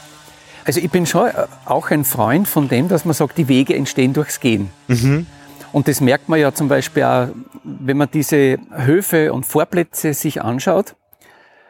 Vieles am Unkrautmanagement würde sich ja erübrigen, wenn man einfach die Sachen funktionieren lässt. Das heißt, dort, wo immer man mit dem Auto reinfährt, da wird ja das Unkraut niedrig halten oder gar nicht richtig gedeihen. Und links und rechts mhm. davon wachsen halt die äh, Gräser und die Unkraut, da wächst einfach alles. Jetzt gehen wir aber, schauen wir, ja, ja. dass wir diesen ja, Segen entkommen. Der macht nämlich äh, einen ordentlichen Lärm. Brutales Geräusch. Das habe ich mir gewünscht, den Natternkopf, den habe ich mal von der Au habe ich mal was geholt und das habe ich ausgeschlagen. Das sind die blauen. Ja, ja, genau. Äh, der, nämlich Hummeln. Also viele Bienen sind auch drauf, ja. Wildbienen. Wir haben da in dem Innenhof allein über 25 Arten. Ich möchte jetzt nicht sagen, dass ich total gegen Rasen bin, aber der Rasen hat, der gehört eigentlich zur Siedlungslandschaft dazu. Ja. Aber es ist, es ist einfach in der Fläche, wir haben einfach so wahnsinnig viel äh, Naturverbrauch. Mhm. Wir haben so viel Flächenverbrauch und ich sag, die Gärten sind halt inzwischen auch wichtige Trittsteine geworden für, für, für Pflanzen und Tiere. Trittsteine, dass sie von einer Gegend in die andere kommen. Richtig, ja, mhm. richtig. Oder, oder, oder Mini-Habitate. Ganz Obernberg besteht aus Lärm. Ha?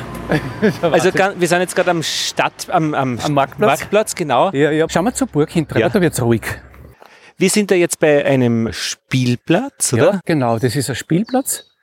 Wir sind jetzt ein bisschen abseits vom vielen Verkehr und da sieht man schon ganz deutlich den Vorteil von einem Rasen.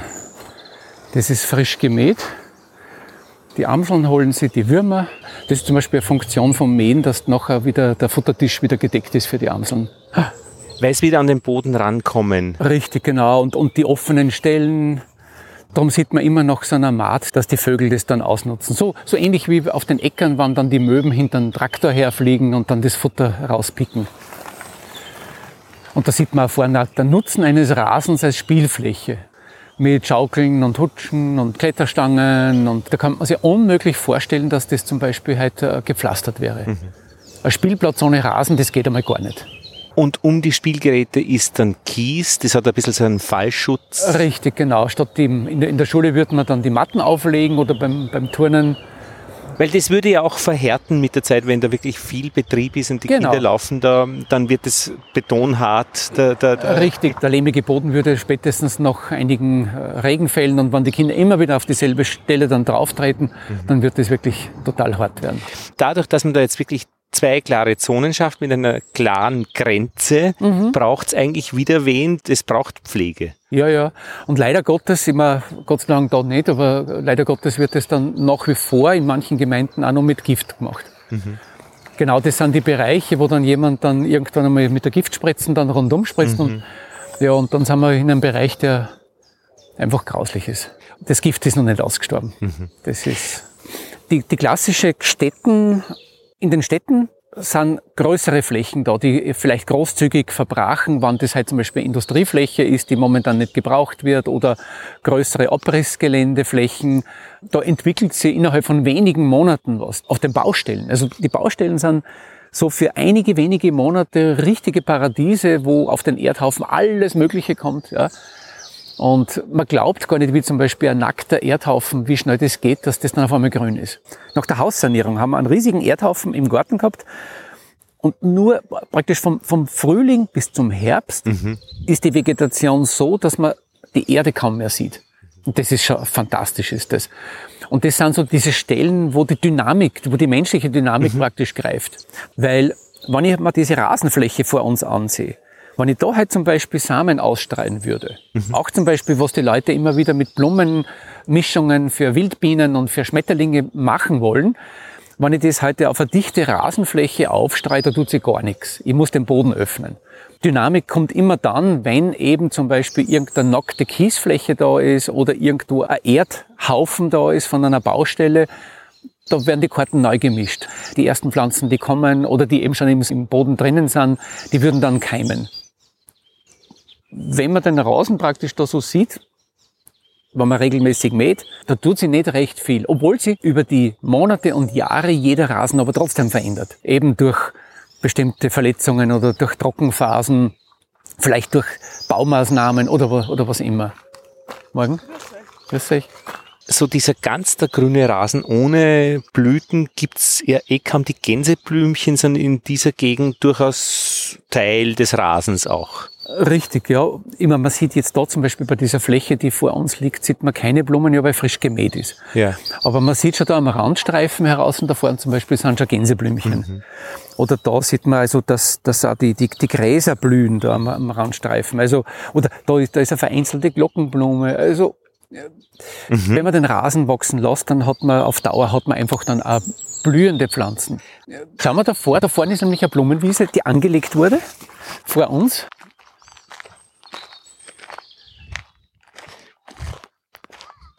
Da sieht man so diese Linie, die Kante der Rasenfläche wird immer, immer diffuser, das löst sie auf und gewisse Orten, die gieren richtig nach der Schotterfläche. Aber eben, ich denke mir schon auch als Zeichen, das Stecktuch und die Krawatte, wenn da jemand die Kante scharf machen würde, würde das eine andere Aussage machen. Ja. Vom diesen Gebäude. Das ist ja, das ist ja Atmosphäre. Mhm. Also, wenn ich mir das jetzt zum Beispiel da links anschaue, da ist also ein Blech, da ist eine Schotterfläche oder eine Kiesfläche, mhm. da ist also ein, was ist denn das? Ist das ein Metall oder das ist auf jeden Fall so eine, so eine Rasenkante? Oder ist das Schiefer irgendwas? Ja, oder ja. Plastik oder? Ja, Plastik. Es ja. hält die Steine ja. zurück. Ja, und, und, dann ist ein Streifen und mhm. da ist sicher mit Gift gearbeitet worden. Oder es ist geflemmt worden, eins von den zwei. Mhm. Also ganz braun, da wächst Das ist nichts ganz braun, da wächst gar Moos nichts. Und, kommt ein bisschen. und auf der anderen Seite haben wir diesen Weg, der dadurch praktisch durch diese Pflanzen, die ein bisschen von der Rasenkante reinwachsen und eh wieder durch das Befahren eh limitiert werden. Ja, ja, das Befahren macht die Grenze. Richtig, ja. Aber das Aufgelöste äh, erzeugt in mir einfach ein ganz anderes Gefühl. Das ist für mich einfach schöner. Aber da oben kommen wir dann ein bisschen zu einem unregelmäßigeren Rasen, also wo schon irgendwelche krautigen Geschichten Richtig, da ist, der, da ist der Ampfer, da ist der Spitzwegerich Ja. drin, den man natürlich, wenn ich halt zum Beispiel einen Rasen hätte, einen ganz gepflegten Rasen, Mhm. dann würde diese Dinge entfernen. Dann würde dann das rausstechen. Und das geht so weit, dass der Menschen auch zum Beispiel Blumen raus, rausstechen, die halt das Gänseblümchen oder, Mhm. oder den, den, den äh, Löwenzahn rausstechen. Und ich muss ganz ehrlich sagen, genau das sind die Dinge, die ich im Frühling äh, heraussuche und mir dann einen Salat mache. Das heißt, ich, ich freue mich riesig da so Ende März, ähm, im April, da gehe ich in die Rasenfläche raus und hole mir Gundelrebe und Löwenzahn und Gänseblümchenblätter und das ist ein herrlicher Frühlingssalat. Aber da kann man Fußball spielen wiederum. Ich sag's nur, Richtig. wenn ich ein Kind bin, also freue mich und da steht Ja. das Tor auf und leg, leg mein Leiberl hin und wir haben eine Mannschaft und es macht Spaß. Richtig, also das ist, da sind wir wieder beim, beim positiven Teil. Und wir können da jetzt locker drüber gehen. Es ist keine Tafel betreten verboten. Das ist einmal ganz wichtig. Ja, stimmt. Außer die Hunde sollen da nicht ihr Geschäft verrichten. Richtig.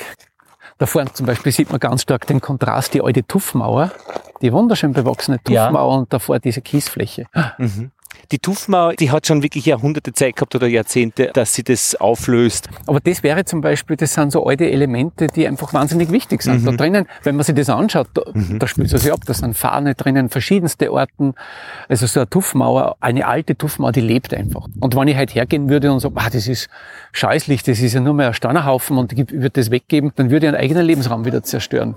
Aber sie hat natürlich eine Funktion, sie soll verhindern, dass da der Hang runterrutscht. Richtig, genau. Deswegen hat man es auch lassen und Gott sei Dank. Es ist ein Rest der alten Burganlage. Und das ist jetzt insofern ein spannendes Ah, ja. Projekt, weil wir haben letztes Jahr da in der Gemeinde haben wir geschaut, ja, wo könnte man denn so eine Blumenwiese entwickeln? Immer Eine richtige Blumenwiese, so klassisch mit Margariten, Glockenblumen, Flockenblumen und, und, und. Der erste Schritt wäre eigentlich in den Gemeinden immer zu schauen, haben wir nur sowas? Gibt es nur irgendwo schöne alte Wiesen, die weiter gepflegt werden können, die man dann vielleicht als Verein übernehmen könnte? Also so richtig Wiesen in der Fläche, das sind nicht Ränder, die man da Ja, meint. ja, oder Böschungen, alte Wiesenböschungen, die zum Teil ja jetzt aufgeforstet werden, weil das niemand mehr händisch mähen will. Das wäre immer der erste Blick. Und der zweite Blick ist natürlich, wo gibt es Flächen, die mager genug sind, also wo nicht so viele Nährstoffe drin sind, wo man dann sowas entwickeln kann, mit vielleicht am, am regionalen Saatgut arbeiten kann. Und das ist jetzt eine Fläche, die ist wirklich gut gelungen. Natürlich ist immer die Frage, wie, wie, wie schaut es in den nächsten Jahren aus? Man muss ja auch schauen, wann wird gemäht, wie viel wird gemäht und was, was kommt dann nächstes Jahr, was kann man da für Orten? Das ist ja jedes Jahr dann anders da. Also jetzt ist es brusthoch, geht fast Ja, bis zum das- Hals. Ja, da haben wir Natternkopf zum Beispiel, dann haben wir wilde Karotte, haben wir, dann haben wir schöne Flockenblumen drinstehen. Und wenn man schaut, das ist zum Beispiel aber schon wieder ein, das ist ein Neophyt, das ist ein einjähriges Berufkraut, das mag natürlich auch die mageren, lückigen Wiesen. Und ist es schon stabilisiert? Also das muss sie echt erst zusammenraufen, zusammen... Ja, wobei, was, was ist der Endzustand? Das ist ja Aha. manche Orten, die vielleicht am Anfang im Saatgut drinnen gewesen sind, und das ist ja auch beim Rasensaatgut, werden dann im Laufe der Jahre dann ausfallen, weil sie einfach nicht optimal daher passen. Und manche passen optimal her. Und oft ist es so, dass gerade bei so Blüteninseln so versuchen praktisch auf Dauer dann äh, nur Gräser übrig bleiben, nur Wiese übrig bleibt. Also dass man die gewünschten Blühpflanzen dann auf Dauer oft nicht halten kann. Aber Wie, wie wird man es halten können? Beweiden. ja, oder einfach stufenweises Mähen. Da hat man das eh gemacht zum Beispiel. Aber da sieht man, da ist dominant eigentlich da jetzt nur mehr der Rotklee. Aber ich würde zum Beispiel jetzt noch einen gewissen Bereich einfach belassen. Der Natterkopf blüht ja nur lange jetzt. Und dass man dann mit der Zeit einfach dann ausprobiert, vielleicht so eine Insel stehen lässt und rundherum einmal mäht. Also man muss, ich glaube, dass jeder, der halt solche Flächen anlegt, einfach ein bisschen probieren muss. Weil keine Fläche gleicht einer anderen. Aber ist es so, dass ein Botaniker in Gesellschaften denkt, also da ist nie was isoliert?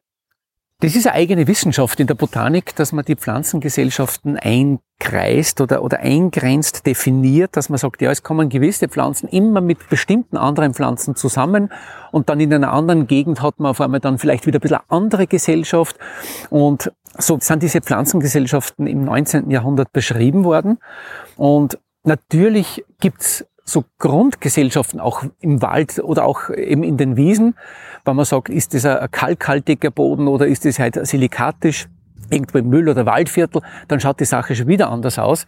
Oder halt im, im Alpengebiet auf Kalk, da fallen dann gewisse Orten fallen dann aus, dafür sind andere wieder dabei. Und bei den Rasenflächen ist es halt so, dass sehr viel eben über Saatgut eingebracht wird. Und das ist auch wieder unterschiedliche äh, Provenienzen, Woher kommt das Saatgut? Die sieht man zum Beispiel ganz deutlich an den Straßenböschungen oder diese Verkehrsflächen, die Begleitflächen. Da hat man in der Vergangenheit wirklich alles Mögliche ausprobiert und deswegen sind die alle irgendwie ein bisschen unterschiedlich. Aber da, diese Vielfalt praktisch, äh, die Quelle dieser Vielfalt sind die Rasenmischungen, diese Saatgutmischungen. Und über die Jahre praktisch stabilisiert sich das dann ein bisschen, wann dann eben gewisse Orten weg sind und andere vielleicht den Platz eingenommen haben und wann dann regelmäßig zur gleichen Zeit gemäht wird, dann hat man ungefähr denselben Typ. Wenn man nämlich einen Rasen oder eine Wiese nicht regelmäßig mähen würde, hätte man ähm, innerhalb von ein paar Jahrzehnten einen Wald. Das geht unheimlich schnell. Wir können uns das gerne nur anschauen. Wir haben da bei der Schule haben wir ein, unser Reha-Zentrum. Das ist vor gut 10, 15 Jahren wäre das eine Baustelle gewesen. Und in der Zwischenzeit ist das ein Wald. Mhm. Na, schau mal hin.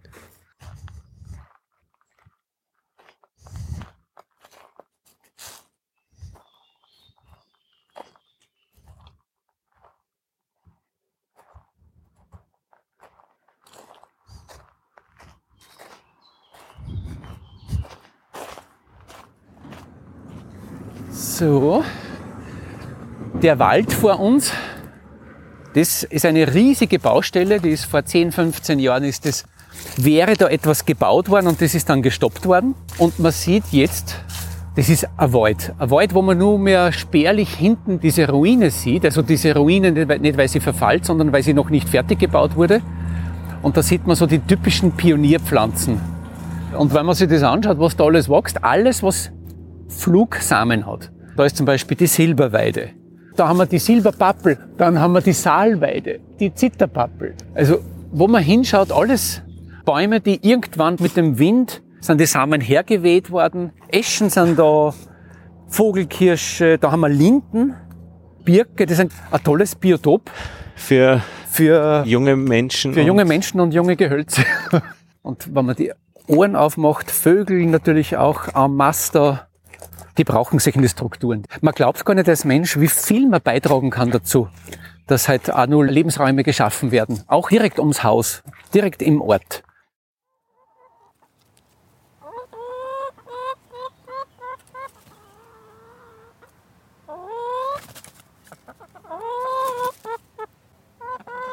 Katja Hintersteiner, Biologin, Imkerin, Mutter, Gartenbesitzerin, Kriegt man das alles unter einen Hut oder ist es letztlich getrennte Zonen, diese Geschichte mit dem Rasen der Wiese und der Gstetten da hinten, die jetzt gerade mit der Brennnessel ein bisschen noch kitzelt?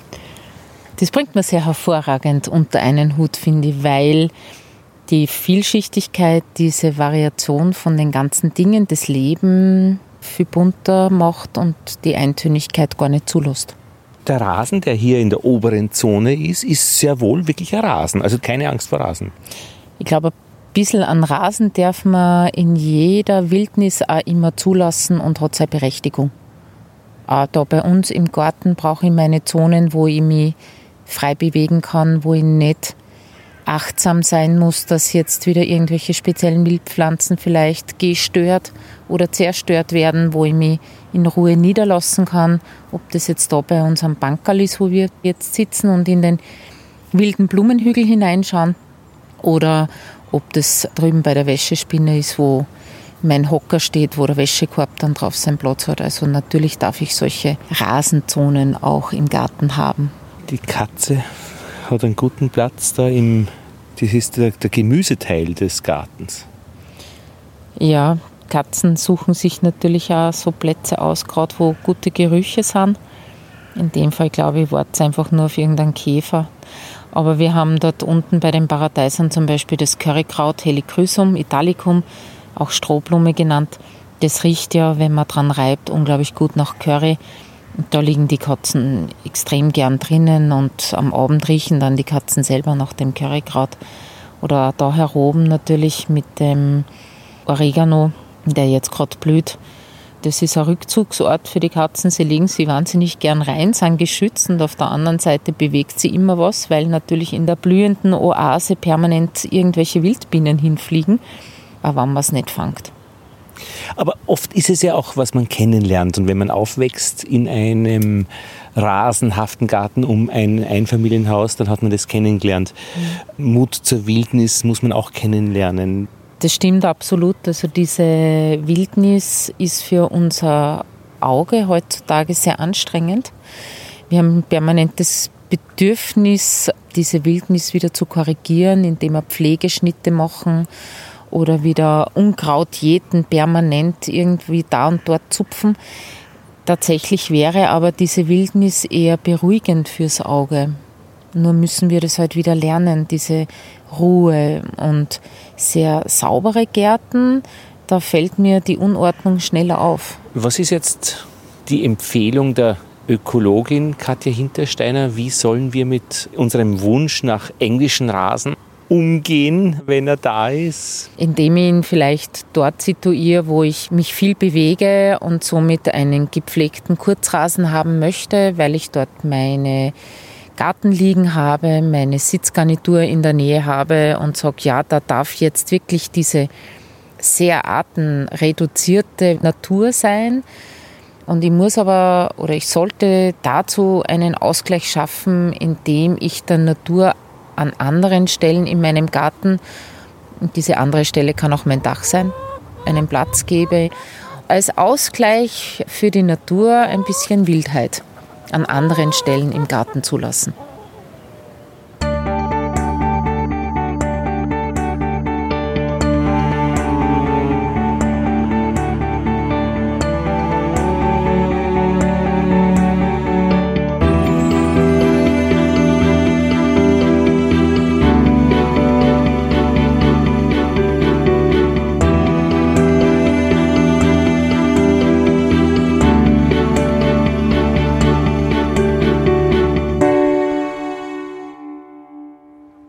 Ja, und wir sind beim Korrespondententeil. Dominik Reiterer, danke, dass du gekommen bist. Ja, bitte. Dominik, du bist im Umland von Wien Imker. Ja, Neunkir Bezirk Neunkirchen.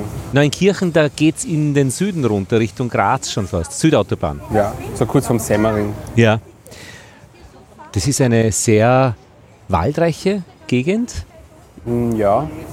Und Aber Naturwald ist dort, glaube ich, nichts. Das ist schon wirtschaftlicher Wald. Ja, ja, so Kiefer und, und so weiter. Ja, das ist Föhren. Föhren, genau, man fährt. Bin gestern dort mit dem Fahrrad gefahren.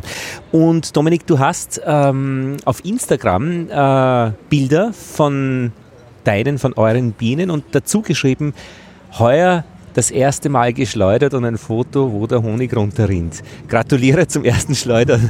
Danke. War ein langer Weg. Ein langer Weg. Erzähl, warum? Hm, naja, wir haben seit drei Jahren im Prinzip Bienen, mhm. aber gestartet mit Naturschwärmen. Das heißt, im ersten Jahr gab es da sowieso nichts zum Ernten. Und im zweiten Jahr gab es dann ein paar Fehler, dass man uns den Honig quasi gekostet hat. Mhm. Und dieses Jahr gab es dann ein bisschen Honig, wobei ich das Honig ja auch besser erhofft hatte. Hat ein bisschen schwer gestartet mit dem Frühling. Da, gab's ja, da musste man sogar zufüttern bei ja. uns. Aber jetzt, also vor zwei Tagen habe ich das erste Mal geschleudert. Wie viele Völker hast du denn äh, geschleudert? Von, um, von drei. Mhm. Und weißt schon eine Menge? Äh, nein, es ist eigentlich nur ein Kübel voll. Also ja. es sind elf Liter, glaube ich. Mhm. Es sind, weiß ich nicht, vielleicht 14 Kilo. Mhm. Ich glaube, es ist ein bisschen schwerer wie Wasser. Ja. Aber genau, also abgewogen habe ich es noch nicht. Ja, ja. Ich muss auch noch einmal fein ähm, sieben. Mhm. Deshalb habe ich auch noch nichts abgefüllt oder so. Mhm. Und wie ist das Gefühl? Ja, gut. Es war entspannend, endlich mal Honig zu ernten, weil man kriegt natürlich immer wieder die Frage, wann kommt der Honig, wann gibt es endlich der Honig von den Verwandten und Freunden. Und ich meine, wir haben nicht mit den Bienen gestartet, um Unmengen Honig zu ernten, aber halt so irgendwann will man schon mal Honig ernten. Ähm, ja. Aber es war eigentlich mehr Putzen, weil wir schleudern in der Küche und alles ausräumen, schleudern, wieder alles putzen, wieder alles einräumen. Ähm, das ist schon anstrengend. Weißt du was über den Wassergehalt? Na, ich habe leider nicht so ein, ein, ein, ein Messgerät. ich. Ja, Ähm, aber, Aber ich habe halt so es Spritzprobe Ja. gemacht und spritzt nichts. nein, und das hat auch so einen schönen Kegel gemacht beim Schleudern. Ich glaube, es ist wichtig, dass sich das so auf. Auftürmt, ja. Türmt, ja. Genau. Man sieht es auch auf den Fotos, wobei die Fotos, bin ich draufgekommen, recht täuschen. Das schaut immer sehr äh, zähflüssig aus, weil sie so einen Moment festgefrieren. Mhm. Ähm, aber wenn du eben siehst, also dass da so ein Kegel entsteht, wird das sicher super passen. Ja. Hoffentlich. Und wie schmeckt er? Ah, es, für mich, für mich schmeckt es nach Honig. Ja. Also ich bin da nicht, ich habe da nicht- so einen feinen Gaumen. Bist du dort aufgewachsen in der Gegend? Ja, genau. Wahrscheinlich ist es der Honig deiner Kindheit und das Ja. weiß man. Das meine ist Familie Honig. ist nicht wirklich eine Honigfamilie, also da gab es nicht wirklich viel Honig. Mhm. Ähm, deshalb, ich habe dann erst gestartet mit Honigessen, aber das war schon spät, Mhm. vielleicht mit 18 oder so. Also den Honig meiner Kindheit kenne ich quasi gar nicht. Aha. Er schmeckt nach Honig. Äh, wahrscheinlich nicht so stark wie in Wien oder in der Stadt die Linde drinnen. Und wenn die Linde fehlt, hat er sicher einen anderen Geschmack. Das wäre natürlich dann interessant. Aber wie du sagst, eben auch drüber zu reden, ist, ist eigene äh, Fertigkeit. Ich finde, er schmeckt nicht so. Also mein Freund sagt, er ist nicht so lieblich, Ja. was auch immer das. Lieblich, ja. Ähm, aber ich hätte auch einen da, wenn du den Kosten wählst. Vielleicht kennst du dich besser aus. Ich habe nur so ein bisschen Ja, super. Wenn ich da. abgefüllt. Danke. Ich habe auch einen Löffel Schau- mitgenommen. Achso, Bin du ich bist. voll vorbereitet. Na, perfekt. Ich wollte gerade die Eiswaffel von meinem Eiskaffee verwenden. Danke. Habe mir gedacht, vielleicht kennst du dich besser aus als ich sogar.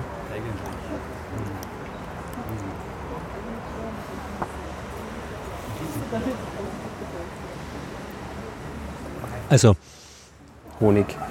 Honig. Aber, weil ich jetzt gerade unseren auch kenne, deiner ist würziger, karamelliger, tiefer. Ich kenne auch die Vokabel nicht, weil dieses Seminar habe ich noch nicht auch gemacht, darüber zu reden. Äh, runder, lieblich würde ich jetzt nicht sagen. Er ist einfach wirklich für ein, eine, ein dick abgeschnittenes Sauerteigbrot mit Butter der beste Honig. Gratuliere. Ich finde, er hat auch eine schöne Farbe. Er ist wunderschön. Und, und Wassergehalt sicher wunderbar. Also in einem tollen Bereich. Also wenn es den kippst, da bewegt sich nur wenig. Na, schön. Also man, diese Würze, äh, die aber nicht irgendwie, irgendwie ein Gewürz herausstechen lässt, sondern einfach äh, ein bisschen tiefer. Unser Honig ist sehr, sehr leicht, also ein bisschen ätherisch dann auch. Und, und Ja, ich habe es jetzt war, leider keinen mit. es war ähm, das ganze Jahr quasi. Also wir haben im Frühjahr eben nichts zum, zum Ernten gehabt. Aber ich glaube, in den Einraumbeuten, die wir verwenden, ist es auch eher typisch, dass man einmal im Jahr am Ende ein Ganzjahreshonig erntet. Genau, das macht auch Spaß, finde ich, so eine Mischung. Schau, ich habe das wieder in mein Glas abgespült, den Löffel. Vielen Dank. na schön, na Wahnsinn. Schöner Honig. Ja. Gläser und so weiter sind schon bereit. Ja, die stehen schon seit zwei Jahren bereit. Jetzt- können es dann abgefüllt werden, Ja. Und füllt ihr den Honig dann auch gleich ab ähm, aus dem Gefäß in die kleinen Gläser. Ja, Der wird also nicht im Gefäß gespeichert. na, Ja. das, bei dieser kleinen Menge mache ich es einfach gleich in, ins Glas und fertig. Und hat der Kübel so einen Quetschhahn oder seinen Hahn, den man auf und zu macht. Ja. Ja. Genau.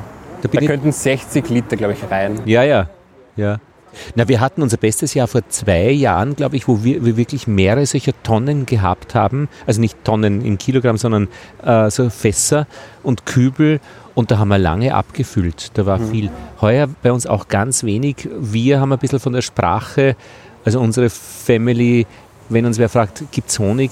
Ja, wir haben das meiste den Bienen lassen, was auch wirklich stimmt. Also wir haben da nicht groß mit Honigräumen ähm, den Honig nach oben gezogen, sondern es ist wirklich viel jetzt unten bei den Bienen in der Einraumzage, äh, Zander Jumbo bei uns. Das heißt, wir müssen eigentlich wenig einfüttern und das, die haben ja dann ihren Honig jetzt sich selbst gemacht. Ja, bei uns ist es halt so mit den Einraumbeuten, wo man ja auch kein Absperrgitter hat, dass und mit diesen großen, hohen Waben, dass da drüber ziemlich viel Honig eingelagert wird Ja, und genau. man auch Aha. ziemlich viele Waben ja auch gar nicht ernten kann, weil das Brutnest dort noch ist. Ja. Das heißt, da bleibt eigentlich von Haus aus schon viel Honig. Wie ich. heißt euer System? Einraumbeute ist das. Hat noch Ihnen Namen? Ähm, Na, das ist eben von dieser, diese Einraumbeute ist nicht die originale Einraumbeute aus der Fischermühle. ja. Also die Demeter Imkerei, ja. Es ist so eine Einraumbeute, die man halt in Österreich direkt kaufen kann. Aber der Schmäh, und ich meine, ich habe Zander Jumbo, also ein ungeteilter Brutraum, wo dann oben der Honigraum draufkommt. Bei euch wird horizontal erweitert. Ja, es ist quasi, das Format ist, glaube ich, der Dant, das einfach gedreht ist, dass Ja. es hoch ist. Ja. Und dann wird einfach immer auf die Seite ähm, erweitert. Und funktioniert das? Ähm, ja, Also das ist jetzt die, die, die, die Frage natürlich im dritten Jahr, Ja. äh, mit dem ersten Jahr Honig noch schwierig. ja wir, haben, wir haben halt viel auch mit Naturwabenbau gemacht und ähm, die Bienen halt schwärmen lassen. Und das hat uns dann im zweiten Jahr halt den Honig gekostet. Wobei der Fehler ist da, glaube ich, schon im ersten Jahr passiert, ähm, weil wir die drei Schwärme bekommen haben. Okay, so fangen wir an. Ja, Genau. drei Schwärme bekommen haben und man liest in jedem Buch, okay, man lässt den äh, Schwarm einlaufen und dann wird gleich mal gefüttert. Mhm. Und wir haben uns gedacht, na, es blüht eh so viel, wir brauchen den, den, den Schwarm nicht füttern. Wann war das? Welche Monat oder welche Ähm, das war, glaube ich, im Mai. Ja, also die Schwarmzeit, ja, okay. Und Und ihr habt euch das Füttern trotz Ratschläge es zu tun? haben wir nicht gemacht. Okay. Ähm, und dann hat es eh gut ausgeschaut. Ja. Ähm, sie haben auch schön gebaut. Aber ich glaube, sie haben zu wenig gebaut. Also zu wenig Naturwaben. Und ähm, im zweiten Jahr, dann war, glaube ich, das Problem, dass sie zu wenig Waben hatten und zu langsam dann weitergebaut haben. Ja. Dass sie alle in Schwarmstimmung gekommen sind, einfach weil, weil sie, glaube ich, den Honig nicht schnell genug einlagern Ja. haben können. Und dadurch sind sie dann geschwärmt. Dadurch haben wir halt von drei auf sechs Völker ähm, erweitern können. Aber Ihr habt die alle wieder eingefangen? Ja. Schwamm? ja. es war zufällig immer am Wochenende. Also wenn ich alle, ich, ich denke, ich habe alle erwischt und es Ja. waren immer am Wochenende. Wenn ich gerade dort war, jedes Mal hin und hängt ein Schwarm am Ba- am Baum. Ähm, und das hat dann, glaube ich, auch nochmal Honig gekostet. Aber dann hattet ihr sechs Völker da. Ja, aber dann halt wieder drei Schwärme, von denen man ja auch keinen Honig erntet. Ja, ja. Und die anderen sind abgeschwärmt gewesen. Da, ja. da war dann auch bei einem die Königin weg. Und dann, dann habe ich aber in, eben von diesen Entwicklern von der Einraumbeute im, im Biene- und Naturmagazin gelesen, dass sie sehr wohl in dem hinteren Raum, wo quasi der Honig äh, hinkommen soll, ähm, Mittelwände verwenden. Und wir haben bis, bis dahin nur Naturwabenbau verwendet und das kostet halt auch extrem viel Energie. Ja. Und deswegen habe ich mir gedacht, mache ich es dieses Jahr anders und sie kriegen hinten im Honigraum alles voller Mittelwände, Ja. dass sie einfach mal schneller bauen. Das war heuer der Plan. Genau. Und der hat dann funktioniert. Besser funktioniert, Ja. aber das Frühjahr war, war so richtig kalt und nass, so lang. Da hat man sogar Ja. zufüttern müssen, Ja. teilweise. Ähm, ja. Und dann jetzt waren sie auch, finde ich, doch noch ein bisschen langsam. Also sie haben nicht die ganze Einraumbeute, ist noch nicht voll. Mhm. Aber ich hatte auch noch keine leeren, ausgeschleuderten Honigwaben, die ich ihnen dazugeben kann. Also Klar. das muss ich jetzt irgendwie sammeln. Und wie du sagst, also über der Brut ähm, viel Honig. Ähm, was ja eben auch zum Demeter-Konzept passt, dass eben viel Honig de facto drin bleibt. Diese Geschichte mit dem vorweggenommenen Schwarm wäre noch ein Hit, glaube ich. Ja, man das, haben, das, haben wir, das wollten wir machen. ähm, aber ich, ich weiß gar nicht mehr genau, da muss man, da müssen ja die, ähm, Weißelzellen verdeckelt sein, glaube ich. Und dann, jedenfalls wollten wir das machen. Und im Moment, wie wir die, da muss man die Königin suchen, dass man die Königin versetzen kann. Mhm, genau. Im Moment, wie wir die Königin suchen, und wir haben es halt nicht gefunden, ist auch ungezeichnet, haben die Bienen begonnen zu schwärmen. Geh. Also überall aus der Kiste, überall was laut. Also es war ein richtiges Happening. Aber dann haben wir uns das Vorwegnehmen halt auch sparen können. Die haben das Aber wir wären weggenommen. auch gleich dort zum Einfangen, also ganz gut funktioniert. Ja. Aber in, bei uns ist es immer so, wenn das Volk schwärmt, kann man das Volk zum Honigernten eigentlich auch vergessen. Also ja, ja. da passiert dann nichts und dann in dem Schwarm, den man eingefangen hat, kann man auch nichts ernten. ja. Dieses Mal haben wir den aber gefüttert, ordentlich. Und Ja. der hat jetzt schon fast die ganze Einraumbeute gefüllt mit Wabenbau. Also ich schätze, das Volk ist nächstes Jahr gut dabei mit Honig. Das heißt, ihr habt jetzt, wie viele? Äh, Du hast gesagt drei. Na, jetzt habe ich fünf. F fünf durch dieses Schwärmen eben vom Vorjahr noch, genau. Ja, weil zwei, also wir hatten ja sechs, aber dieses Jahr äh, sind ähm, zwei nicht über den Winter gekommen. Okay. Und dann ist aber wieder ein Schwarm dazugekommen. Ja, ja, okay. Sag, wie ist es eigentlich zu dieser Einraumbeute gekommen vom, vom Know-how her? Warum diese Lösung? Ähm, Woher hast du das gelernt? na, gestartet mit den Bienen hat mein Freund und der hat damals einen Imkerkurs in Klosterneuburg besucht, Ja. ähm, Bei den ähm, A bis Z. Ja, genau. Mhm. Beim Die sind Roland. da ein bisschen, Berger, ja. sag ich mal, alternativer, glaube ich, aufgebaut. Mhm. Und die haben das halt auch vorgestellt. Die Demeter-Imkerei, Ja. genau. Ja. Und dem hat das einfach getaugt, das Konzept, dass man keine Honigräume heben muss. ja, Und dass es halt einfach leichter ist und äh, wesensgemäßer vielleicht auch. ja. Und ich habe dann einen Imkerkurs gemacht in der Imkerschule.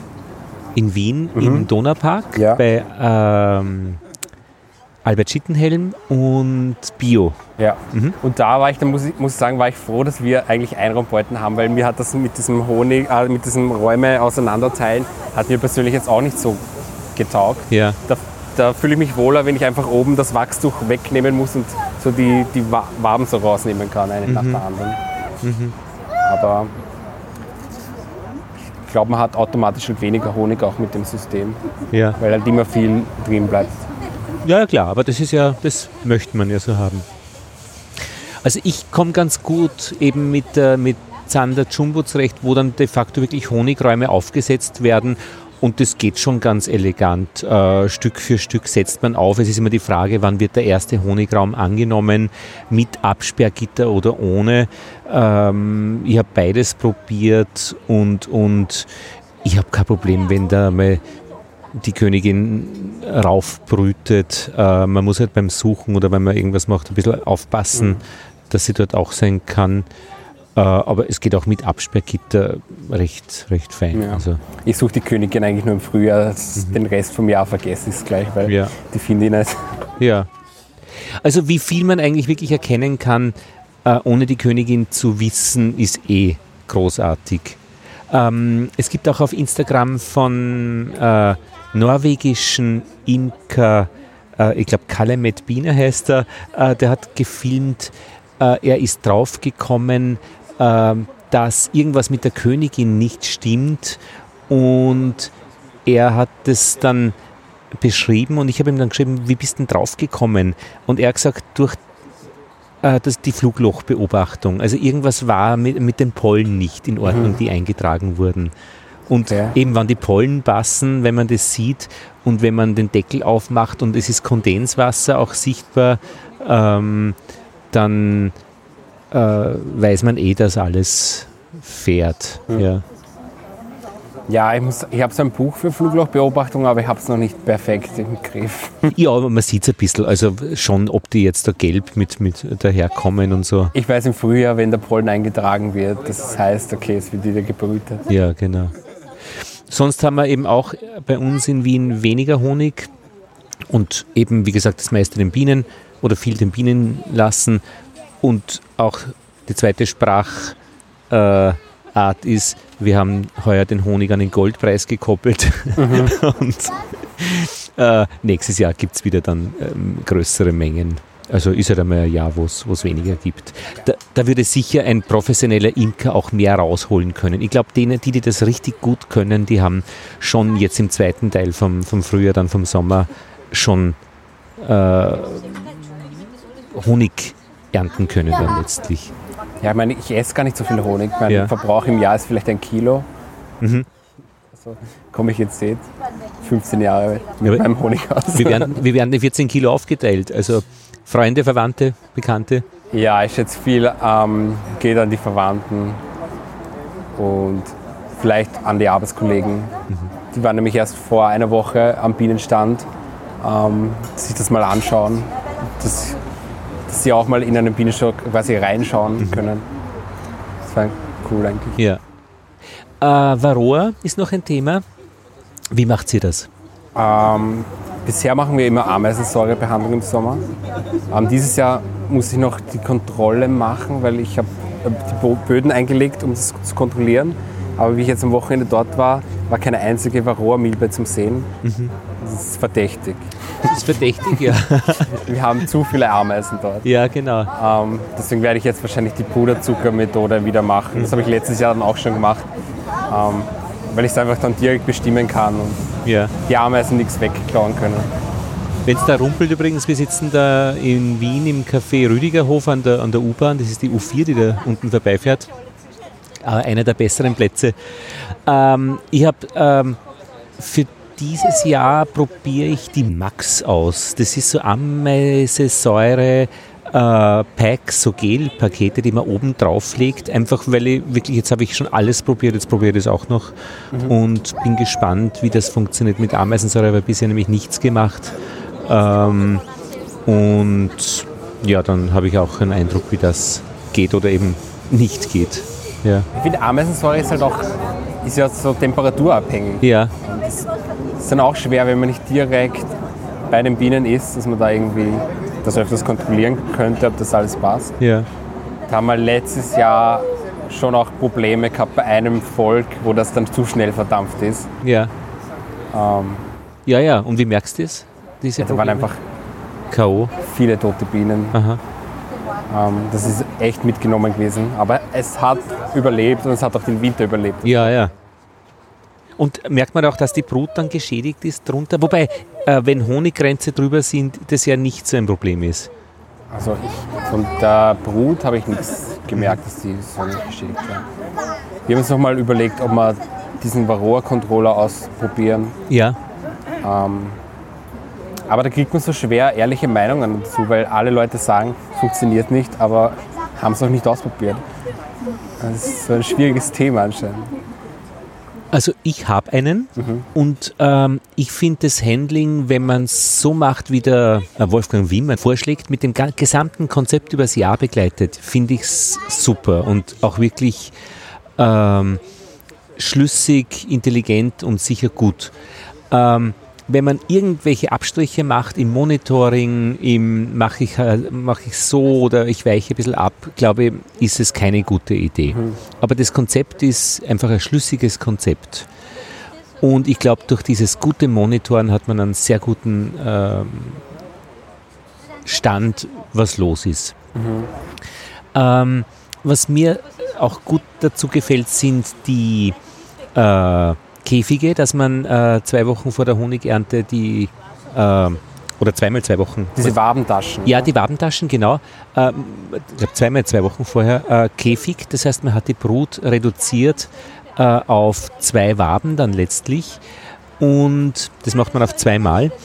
Und dadurch geht mehr Energie in die Honigproduktion und man kann dann, hat mehr Spielraum mit diesen gekäfigten Brutwaben, die man dann hat, was man mit denen macht, diese Brutscheunen oder man schmilzt es ein, wenn der Varroa-Druck hoch ist, dass man die gar nicht mehr verwendet oder man gibt es eben in den Varroa-Controller, ähm, damit man einfach ähm, da nicht endlos viele Waben hat. Weil wenn du das irgendwie falsch machst, hast du, musst du fünf oder sechs Brutwaben da in den Varroa-Controller behandeln. Ähm, und das ist ein Unterschied, ob es zwei sind pro Volk. Mhm. Also, aber was auch immer, diese, diese, diese, dieser Käfig ist gut.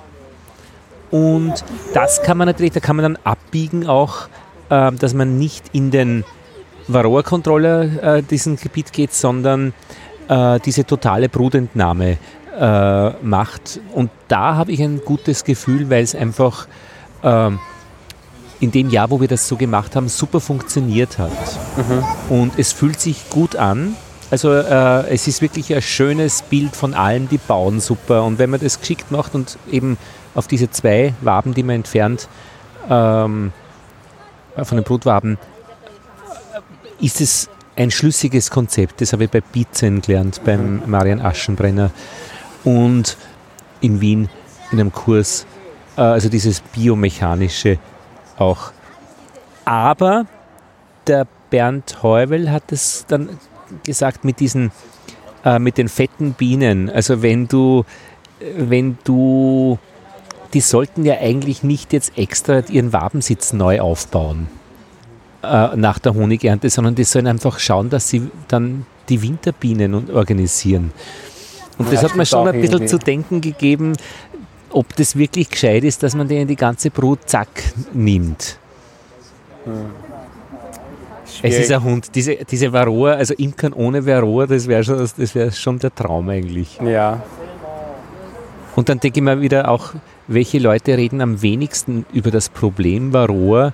Und das sind wahrscheinlich wirklich die mit der totalen Brutentnahme und die, die mit dem Varroa-Controller nach Konzept von Wolfgang Wimmer das machen. Die mit der Ameisensäure, die sie gut im Griff haben, die haben auch, glaube ich, keine Probleme. Jetzt müssen wir schauen, was mit diesen Maxis, mit diesen Ameisensäure-Packs. Ähm, Er hört sich einfach an. ja, da die Pia Aumeier hat es auch in einem Video vorgestellt, ähm, hat ein bisschen schon mit ihrer Expertise auch ein bisschen so Tipps, wenn das sinnvoll sein könnte. Und ja, wenn man es gescheit macht, dann hat man alle Völker durch den Winter. Und wenn man irgendeinen Blödsinn macht, und mein, meine Schwierigkeit ist immer nach wie vor beim Monitoren, wobei da wird so Gittertassen, das funktioniert dann schon ganz gut. Ähm, aber da muss man wirklich gut aufschreiben, machen und das geht nicht nebenbei. Ja, letzten Winter haben wir ein, ist ein, ein, ein, eines unserer Völker ähm, Drohnenbrüte geworden. Und ich glaube, das hängt mit der Varroa zusammen, dass das irgendwie passiert ist. Leider. Ja, wann wird ein Volk drohnenbrütig, wenn die Königin äh, flöten geht und die kann natürlich bei einer Behandlung. Ähm, ich habe auch probiert Varomet äh, mit dem, mit der, das ist glaube ich Oxalsäure, Ameisensäure auch dabei zum Träufeln. Das haben wir auch schon probiert. Ja, habe aber dann auch viel gelesen und ich, wenn man es das ganze Jahr verwendet, nicht sehr überzeugend, weil es ja eben nicht in die Brut wirkt und auch wenn man da so sechs Tage verzögertes dreimal macht oder so, letztlich äh, geht die Menge der abfallenden Varon nicht runter und dann ist das Konzept ein Blödsinn. Ja, wir haben es bisher eigentlich meistens im Winter verwendet. Das wäre die Idee, dass man es eben nur in, in dieser brutfreien Zeit macht. Zeit macht. Genau. Und für die, ähm, die Schwärme kann man es auch verwenden. Genau. Oder eben im Frühling, weil es eben auch äh, zeitnah zu, mit Honig noch äh, verwendet werden darf. Ja. Na gut, und Pläne? Wie schaut es aus? Also das Flugzeug der Imkerei. Ähm, ja, das ist einfach weiter zu verfolgen und schauen, dass sie nächstes Jahr die Einraumbeute bis zum Ende auffüllen. Ja, Also ich bin gespannt, was mit diesem einen ähm, Schwarm aus diesem Jahr wird, der ja jetzt schon ziemlich viel Wabenbau hat, weil wir den einfach gefüttert haben bis zum Umfallen. Ähm, Da bin ich gespannt, wie das, das Volk wird nächstes Jahr. und warum machst du das gern? Ähm, es ist einfach, ich finde es einfach faszinierend, wie die Bienen arbeiten und mit den Bienen zu arbeiten. Aber ich muss sagen, durch die Bienen bin ich überhaupt erst aufmerksam worden auf Wildbienen. Und das finde ich noch viel spannender eigentlich wie Honigbienen. Aber es ist beides cool, Ja, ja. beides schön. Ähm, ja. Ja, bei den Honigbienen kann man ein bisschen mit den Bienen arbeiten. Also das ist ein bisschen so ein Gespann. Ja, ist auch ein guter Ausgleich, wenn man äh, in seinem Hauptberuf nur vom Bildschirm sitzt einfach. Du bist äh, User Interface Designer und auch du hast für eine, Fahr für eine Essensausliefer äh, die Papiersackerl äh, mit Grafik versehen. Ja? Also, ähm, kann man bei Behance nachschauen. Und das hat gut ausgeschaut. Ja, Ja. Aber das passiert halt alles digital. Ja, ja. Und dann ist es halt ein guter Ausgleich, wenn man in den Bienenstock schauen kann. genau. Und digital ist zweidimensional. Das ist eine Fläche, ein Bildschirm und im Bienenstock hast du wirklich nach vorne und nach hinten. Äh, Aber ich habe auch noch gar kein Design für meine Honiglabels. Also Eben, das hätte man eigentlich fragen. denken können, dass ich Genau. da voll weit bin. Aber Aber das würdest du auch machen dann. Also Ja. das, na gut, das kommt ich habe mir gedacht, ich, ich lasse ihn vielleicht anschauen, was da überhaupt drin ist, genau in dem Ja. Honig. Und das ändert ja dann vielleicht das Design, was ich machen will. und stimmt, ja. Und hast du auch Kontakt mit äh, Imkern in der Umgebung? N- Neunkirchen? Ja, in Neunkirchen schon, aber in, in Wien eigentlich weniger. Ja. Aber in Neunkirchen eben, wo Ja. sie stehen. Und Wobei ich bin in keinem Imkerverein, wobei das ja immer so der typische Weg ist. Aber bin nicht so der Vereinstyp, da streue ich mich ein bisschen dagegen. aber doch eingebettet in eine Informationsstruktur. Also wenn es eben Fragen gibt, dann kannst du Ja. wahrscheinlich nach Klosterneuburg anrufen, dort wo du einen Imkerkurs ma- gemacht hast oder eben in der Imkerschule. Ich habe ihn in der Imkerschule gemacht, ja. Aber Also ja, genau. Ein Freund hat das dort gemacht, ja. Ja. Dann haben wir doch eine Runde gedreht. mm, ja, Danke, Dominik, fürs äh, Erzählen. ich Super. sage danke fürs Feedback über Hat den mich, Honig. ja, hat mich sehr gefreut, äh, dass ich den auch kosten durfte. Die Farbe wird man noch beurteilen. Ist eine schöne, dunkelgelb, goldene Farbe, so wie Honig wirklich Ja. in der schönsten Form ist. Für mich schmeckt es und schaut aus wie Honig. Ja, ja. Und das war das Bienengespräch Nummer 70. Ich glaube, wir machen da jetzt einmal eine, eine Sommerpause drauf. Ich werde mit dem Fahrrad Anfang August Richtung Meer fahren, also Ostsee in diesem Fall. Und ich hoffe, dass der Wind nicht dagegen ist. Das ist mir so gefährlich. Also von Wien in den Norden, das kann gut gehen oder auch nicht. Mit Gegenwind oder? Naja, hoffentlich nicht, aber eigentlich ist die bevorzugte Windrichtung Westen, also von Westen nach Osten. Und derzeit bläst es von unten rauf. Aber ich meine, was von unten rauf bläst, kann theoretisch auch von oben runter blasen, wenn dieses Ding weitergewandert ist. Also da, da bin ich ein bisschen gespannt. Und sonst, wenn es regnet, fahre ich nicht. Und wenn es nicht regnet, fahre. Und in Berlin ist vielleicht dann ähm, ganz nett auch, da bleiben wir noch eine Woche auch mit, mit Familie und so weiter und Bekannte besuchen. Also ja, bin gespannt, äh, wie, das, wie die Geschichte geht, genau. Durch das Elbsandsteingebirge. Ja, muss schön sein. Aber Sagt mir jetzt gar nichts. ja, na, der, der Nachtzug nach Berlin fährt da über, Ah, diesen, über, diesen, über die Oststrecke und den gibt es jetzt auch wieder. Und, und wenn man dann mit dem ICE zurückfährt, dann ähm, geht es über Nürnberg und so weiter äh, in acht Stunden oder so. Ja, Feedback wie immer gerne an feedback.bienenpodcast.at und wenn ihr Lust habt, das wäre natürlich auch nett, ähm, ein Audio-Feedback zu schicken, ein bisschen so eine Erzählung oder einen Bericht vom Bienenstand, wie es bei euch geht, einfach als MP3 oder WAV in irgendein Mikrofon reinreden, einen Link schicken. Ich baue das wirklich gerne ein in eine der kommenden Ausgaben, die dann ab Herbst wieder starten. Und das war's. Ich bedanke mich und hoffe, euch geht's gut mit euren Bienen und die Honigernte war auch besser als im Frühjahr befürchtet. Lothar Bodingauer verabschiedet sich aus Wien.